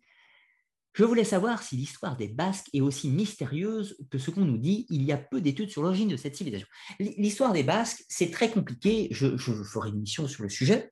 Euh, les Basques, c'est compliqué. Enfin, c'est pas si mystérieux que ça, mais c'est compliqué sur plusieurs aspects. Et ces plusieurs aspects rendent tout compliqué. Les Basques ont une langue qui n'est pas cohérente. C'est-à-dire qu'elle n'a pas enfin pas cohérente, elle est tout à fait cohérente. Je ne veux pas dire qu'elle n'est pas cohérente, c'est pas ça. C'est qu'elle n'est pas cohérente sur le plan historique. C'est-à-dire qu'elle n'a pas d'éléments, enfin, elle n'est pas indo-européenne dans sa nature. Elle a pris, évidemment, avec la culturation, elle a des éléments indo-européens qui se sont greffés à elle, mais son origine première n'est pas indo-européenne. Donc, ça veut dire que les Basques ne sont pas les Indo-Européens, du moins l'origine des Basques ne sont pas des Indo-Européens, enfin les Vascons, si vous préférez, et donc ce sont les premiers habitants et les premiers habitants d'Europe. Donc peut-être le peuple qui était présent au moment où les mégalithes ont été édifiés. Alors, euh, je vous rappelle le mégalithisme entre 5000 et 2000 avant Jésus-Christ, à peu près. À peu près. Euh, donc, c'était les ancêtres des Basques. Alors, ça ne veut pas dire que les autres sont moins bien ou que les Basques sont mieux. Ça veut dire que les Basques sont un pont direct pour comprendre euh, les peuples premiers de l'Europe, tout simplement. Voilà, ni plus ni moins. Alors, est-ce que les Basques sont plus mystérieux? Non, parce que ça fait bien longtemps que les Basques sont indo-européanisés, ça fait bien longtemps qu'il y a eu des mélanges culturels, etc., etc. Mais les Basques sont intéressants parce que l'histoire basque, la langue basque, les cultures basques permettent de comprendre qu'est-ce qui est l'apport indo-européen à côté dans les autres zones pyrénéennes, par exemple? Ça, c'est très, très intéressant. Alors, je ne suis pas un spécialiste de l'histoire des Basques, mais en effet, c'est un sujet d'étude particulièrement intéressant et qui offre des clés de réflexion. Voilà, tout ce que je dis, euh, voilà, là je reste dans les généralités les plus larges, hein, bien sûr. Alors, question, je ne les prends pas forcément dans l'ordre, hein, d'ailleurs, je, vous ai dit, j'en prends 5-6. Alors, question de Diane Sélène. Salut Ludo, j'espère que toi aussi tu vas bien. Comment peut-on expliquer que les mythes issus du, celtique des Pyrénées méditerranéennes soient si proches des mythes basques qui n'ont pas été récupérés par les Indo-Européens? C'est beaucoup plus simple que ça. Euh, les mythes basques et les mythes à côté, prenons le, Béarn et la Bigorre, hein, c'est juste à côté, euh, ils sont extrêmement proches. Ils sont plus qu'extrêmement proches. Il y a de légères différences. Et ces légères différences sont peut-être dues à cette, euh, cette identité basque. Mais ce n'est pas du tout différent. C'est-à-dire que les Basques, eux aussi, ils ont été celtisés. Évidemment, le phénomène celtique, ce n'est pas un phénomène spécifiquement de peuple, c'est un phénomène principalement d'acculturation. C'est-à-dire que les, Vascons, vivent, ceux qui vivent dans le Pays basque, au moment de l'essor celtique, ça ne veut pas dire qu'il y a des gens qui sont venus leur taper dessus, venus les tuer et les remplacer. Ça veut dire que les gens qui étaient juste à côté d'eux en l'occurrence les tribus celtiques euh, des euh, etc., tout ça, qui ont une culture celte, vont faire que ces balles vont dire hum, c'est pas mal ces épées en fer, c'est pas mal ces toiles de tente, enfin ces, tentes, ces, fermes, etc. Et puis inversement, les Celtes à côté vont dire aussi c'est pas mal ce que font les donc ils vont se prendre ce qu'on appelle le phénomène d'acculturation. L'acculturation se fait pour les techniques, pour la politique, pour les mœurs, pour la culture, mais se fait aussi pour la religion. Donc on trouve des liens et des, et des rapprochements entre tous ces différents territoires. Exemple, les Ibères, c'est une culture bien définie en Espagne, et les Celtes, c'est une culture bien définie en France, les Gaulois. Et au milieu, on va trouver les Celtes-Ibères. C'est ceux qui sont un peu celtes et un peu ibères. Ça ne veut pas forcément dire que génétiquement, c'est un peu des deux ou si ou ça. C'est très compliqué. Voilà. Mais euh, on ne peut pas dire que les, mythes basques sont extrêmement différents des, mythes pyrénéens. Ce n'est pas du tout vrai. C'est que les mythes basques, on les connaît encore, alors que les mythes pyrénéens, les autres, on ne les connaît plus pour la plupart. C'est ça la différence.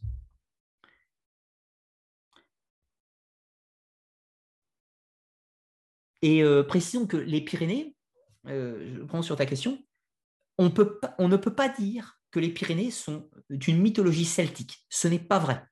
Euh, il y a des éléments celtiques dans la mythologie pyrénéenne, mais pas que.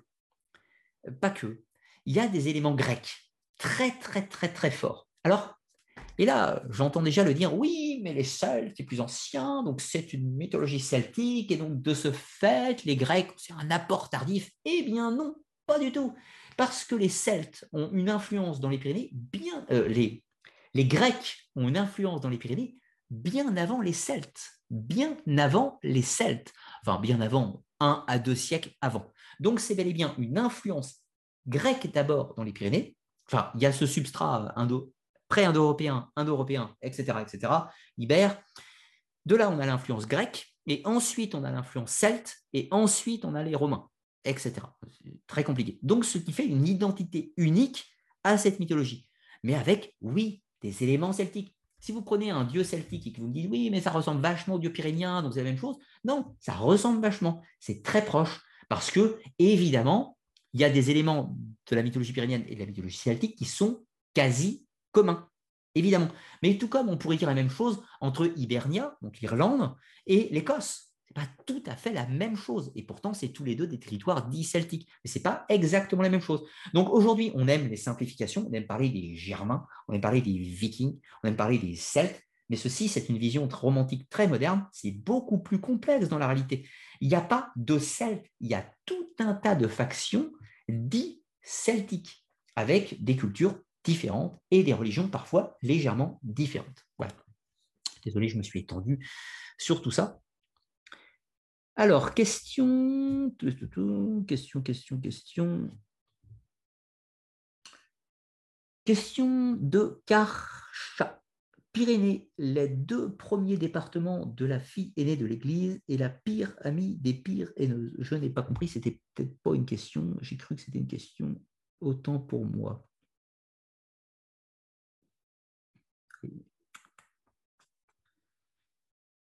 Alors, hum,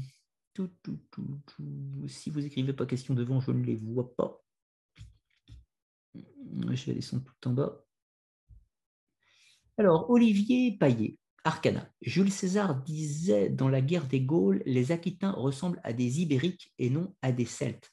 Eh oui, alors c'est compliqué. En fait, vous n'avez aucune question sur la mythologie. Ça, c'est terrifiant. Je réponds rapidement à ta question. Euh, oui, euh, celtique, ça ne veut rien dire. On parle des Gaules. Alors, les Gaules celtiques, il y a la Gaule aquitaine, la Gaule belge, etc.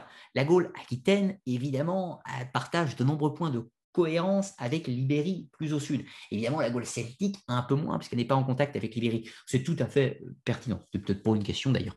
Oui, vous n'avez pas l'air d'avoir beaucoup de questions sur la mythologie. Vous avez beaucoup de questions sur les Basques, vous avez beaucoup de messages sur les Basques.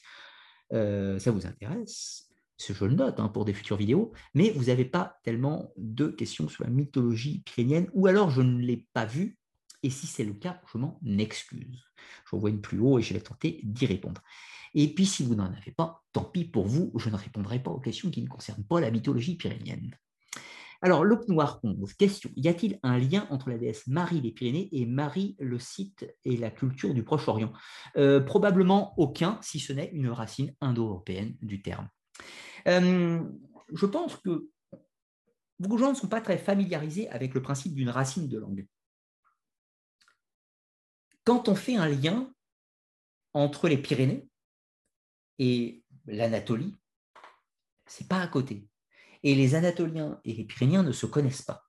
Enfin, si ce n'est sur des espaces de temps extrêmement longs, centaines, milliers d'années. En revanche, à une époque donnée, les Hittites, par exemple, c'est des Indo-Européens. Par exemple. Et ils vivent en Anatolie. Enfin, ils sont venus en Anatolie. Or, les Pyrénéens, longtemps avant, avant d'arriver ici, c'est des Indo-Européens. Donc, ce qui veut dire qu'ils ont un substrat commun, la tripartition de la société et tout un tas d'éléments. Donc, ce substrat commun fait que dans les terminologies de mots, on va retrouver des logiques. C'est pour ça qu'en Inde, chez les brahmanes, on trouve des éléments équivalents des druides en Gaule. C'est le principe d'un substrat commun. Donc parfois, il ne faut pas forcément chercher un lien entre deux sites, mais il faut plutôt voir quel est leur point commun et éventuellement un substrat commun bien avant, etc. Tout ça, euh, linguistique ou tout un tas d'autres choses. Alors,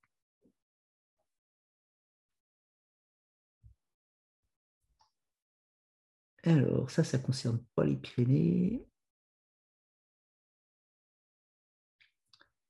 Euh, question d'Olivier Paillet. Euh, Arcana, la mythologie aquitaine ressemblera plus à celle des Ibériques que celle des Celtes. Alors, ouais, quelques, avec quelques nuances, c'est que celle des Ibériques, on ne la connaît pas plus en fait. On ne connaît pas plus la mythologie ibérique et on ne connaît pas plus la mythologie celtique dans une certaine mesure. On, brode beaucoup hein, sur la mythologie des Celtes, mais en réalité, nos, connaissances sont parfois assez, assez laconiques. Qu'est-ce qu'on peut dire Je pas fait le schéma, mais ça, enfin, j'espère que vous allez bien le conceptualiser. Si on a des populations avec ce qu'on pourrait appeler un fond gaulois, ici, une mythologie gauloise, que ici, on a une mythologie dite ibérique, et qu'on a ici une mythologie étrusque, romaine, grecque, il est normal que dans le point de jonction entre ces trois choses, on ait quelque chose qui soit un syncrétisme, qui partage des points de connexion avec tous ces éléments. C'est purement évident. De plus, dans les Pyrénées, on trouve énormément de liens avec la mythologie celtique, mais également avec la mythologie grecque. Donc le mythe des cyclopes, beaucoup plus grec que celte. Le mythe des fées et des, différentes représentations des dragas et des hadas est beaucoup plus proche des celtes que des grecs.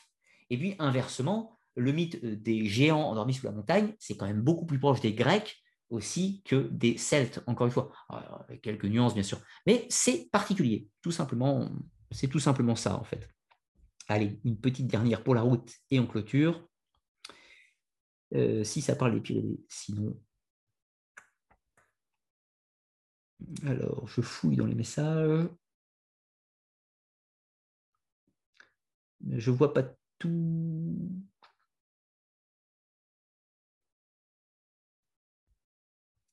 Question, question, question. bah, il y en a une qui vient de tomber en bas. Je vais voir si ça concerne. Euh, question mythologique de loupe noire. Que dire des bébris qui se retrouvent à la fois en Anatolie et dans les Pyrénées? Alors, oui, non, non, euh, ouais, je vois ce que tu veux dire. Tentez de te répondre. Alors, les bébris ne se trouvent pas en Anatolie. C'est les auteurs antiques qui disent que les bébris viennent d'Anatolie. Je m'explique. Euh, il y a des auteurs comme Hérodote, qui ont tenté de faire la géographie du monde, etc. Et quand ils trouvent des peuples qui ont l'air développés ou civilisés quelque part, ils se disent mais c'est pas possible que ces gens viennent d'ici. Donc ils tentent de leur trouver une origine d'ailleurs. On a un exemple avec les Étrusques. Les Étrusques au nord de l'Italie, euh, certains disent que c'est des peuples locaux et certains autres auteurs ont dit que c'était pas possible, donc c'était forcément des gens qui venaient d'Anatolie, etc. Aujourd'hui, on sait que les Étrusques étaient un peuple endogène, mais à l'époque, c'était discuté. Les Bébris, c'est pareil. Le vrai nom, c'est probablement les Chardonnes, les Chardonnes, les Sordonnes, pour être exact, etc. Euh, ces gens sont probablement tout à fait locaux. Seulement, certains, euh, historiens de l'Antiquité n'ont pas trop compris. Alors, ils sont cherchés de trouver une origine antique avec des cheminements plus ou moins alambiqués, légendaires. Mais comme ça, c'est tout le temps fait. Les, les, euh, les Arvernes, les bons vieux Gaulois, se sont créés une origine mythique avec les Troyens d'Orient. Donc, les, les, Arvernes ne sont absolument pas des Orientaux, évidemment, même pas d'Anatolie. Mais c'est le prestige, on se réfère à la guerre de Troie, etc. etc. Donc voilà comment se construit. Et ça, c'est la spécificité pyrénéenne, euh, encore une fois, qui est cette collecte des mythes et cette, cette transformation propre du territoire. Encore une fois, le fait, notamment dans la christianisation des mythes, qu'on peut trouver tous les éléments, tous les récits bibliques qu'on a reposés dans la chaîne de montagne directement. Ça, c'est assez fascinant. Donc, dans tous les cas, j'espère que vous aurez apprécié la découverte hein, des, montagnes pyrénéennes. Bon, évidemment, moi, je suis passionné par ces montagnes, c'est ma région de cœur et, euh, euh, j'y vais à peu près tout le temps. Donc, évidemment, je suis proche de ces montagnes, j'ai une passion euh, viscérale pour ces montagnes. je suis enchanté par elles à chaque fois que j'y vais, évidemment, d'où ce sujet d'émission. Euh, il reste beaucoup, beaucoup à découvrir. Encore une fois, comme je vous l'ai dit, il y a beaucoup d'hypothèses. On ne peut pas affirmer beaucoup sur ce sujet. On ouvre des portes. Mais j'insiste encore une fois, pour aimer cette région, il faut partager par ma vidéo ou par autre chose. Si vous n'aimez pas, ma vidéo, vous n'aimez pas mon travail, oubliez-moi cinq minutes. Imaginons, vous ne m'aimez pas, vous avez le droit de ne pas m'aimer. Mais par pitié, faire vivre, faire, faites vivre la culture. Partagez cet héritage culturel des régions alors là, je vous parle des Pyrénées, mais comprenez, c'est pareil pour les Vosges, c'est pareil pour l'Aquitaine, c'est pareil pour la Picardie, c'est pareil pour la Bretagne, la Corse, etc. Tout ça. Là, je parle des Pyrénées parce que c'est ma région de cœur à moi. Mais évidemment, j'aime les autres aussi. Donc, faites vivre vos régions, faites vivre ces traditions, enseignez-les, racontez-les en continu. Plutôt que de leur raconter Blanche-Neige et les Sept Nains et les Walt Disney, racontez-leur les histoires de vos régions, les histoires qui ont fait vos racines, qui ont fait les racines de vos parents, de vos arrière-grands-parents, etc., etc. Transmettez-les, ne les laissez pas mourir. Moi, c'est ce que je ferai. Je transmets à ma façon, dans un cadre professionnel, certes, mais je, Je ne veux pas que cette tradition, elle meure. Je ne veux pas qu'elle disparaisse. C'est un des combats que je me donne, si je puis dire. Certains ont des combats pour l'écologie, certains ont des combats pour tout un tas de combats, de combats qui sont légitimes. Eh bien, moi, mon combat, c'est de garder la flamme, garder la flamme de ces traditions que j'aime, qui me font vibrer, qui me donnent envie d'aimer le monde, envie d'aimer la vie.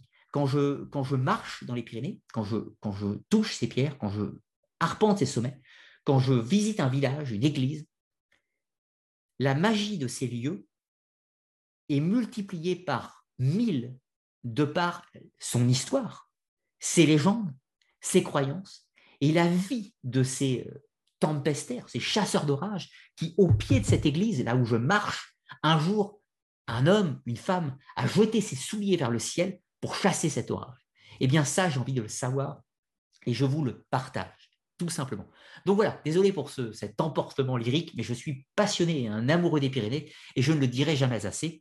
Donc j'espère ne pas vous avoir trop, euh, trop ennuyé avec ma passion. Dans tous les cas, on se retrouve pour une émission la semaine prochaine, cette fois une émission des sciences occultes, où on parlera des chasseurs de sorciers, euh, les Benandanti, on partira en Italie du Nord, dans le Frioul, et on partira à la découverte des Benandanti, des chasseurs de sorciers, des sortes de loups-garous, des êtres maléfiques, des êtres qui ont des pouvoirs maléfiques, mais qui vont combattre les forces du mal. Tout à fait intéressant. Et puis la semaine d'après, une autre émission live, où cette fois-ci on parlera des Vikings. Donc on parlera de l'âge des Vikings, période temporelle d'à peu près 300 ans. On essaiera de comprendre qui sont les Vikings, d'où viennent-ils, qui sont-ils, Qu'est-ce que la période viking? Qu'est-ce que ça veut dire viking? On parlera encore des bateaux qui ne s'appelaient pas les dracars à l'origine, qui s'appelaient les, euh, les Knorr, etc. Et tout un tas d'autres choses. On des, des, raids, des pillages, du fonctionnement de la société viking, des us, des coutumes, de la religion, de la civilisation, des conquêtes des vikings, des échecs, etc. Et du destin des vikings après la christianisation, etc. Tout ça, on tentera de faire un panel, une observation globale de l'âge des vikings dans une quinzaine de jours. Sur ce, je vais vous souhaiter à tous une excellente soirée. J'espère que vous aurez passé un bon moment. Merci à tous les modérateurs. Merci à tous les tipeurs. Un grand merci à vous. Et merci aussi à ceux qui ont fait un euh, tip, un don dans le chat en l'occurrence. Sur ce, je vous dis à très bientôt et à bientôt sur un sommet pyrénien, une conférence pyrénienne ou autre si l'on se croise à la détour d'un sommet ou d'une vallée. Sur ce, à très bientôt.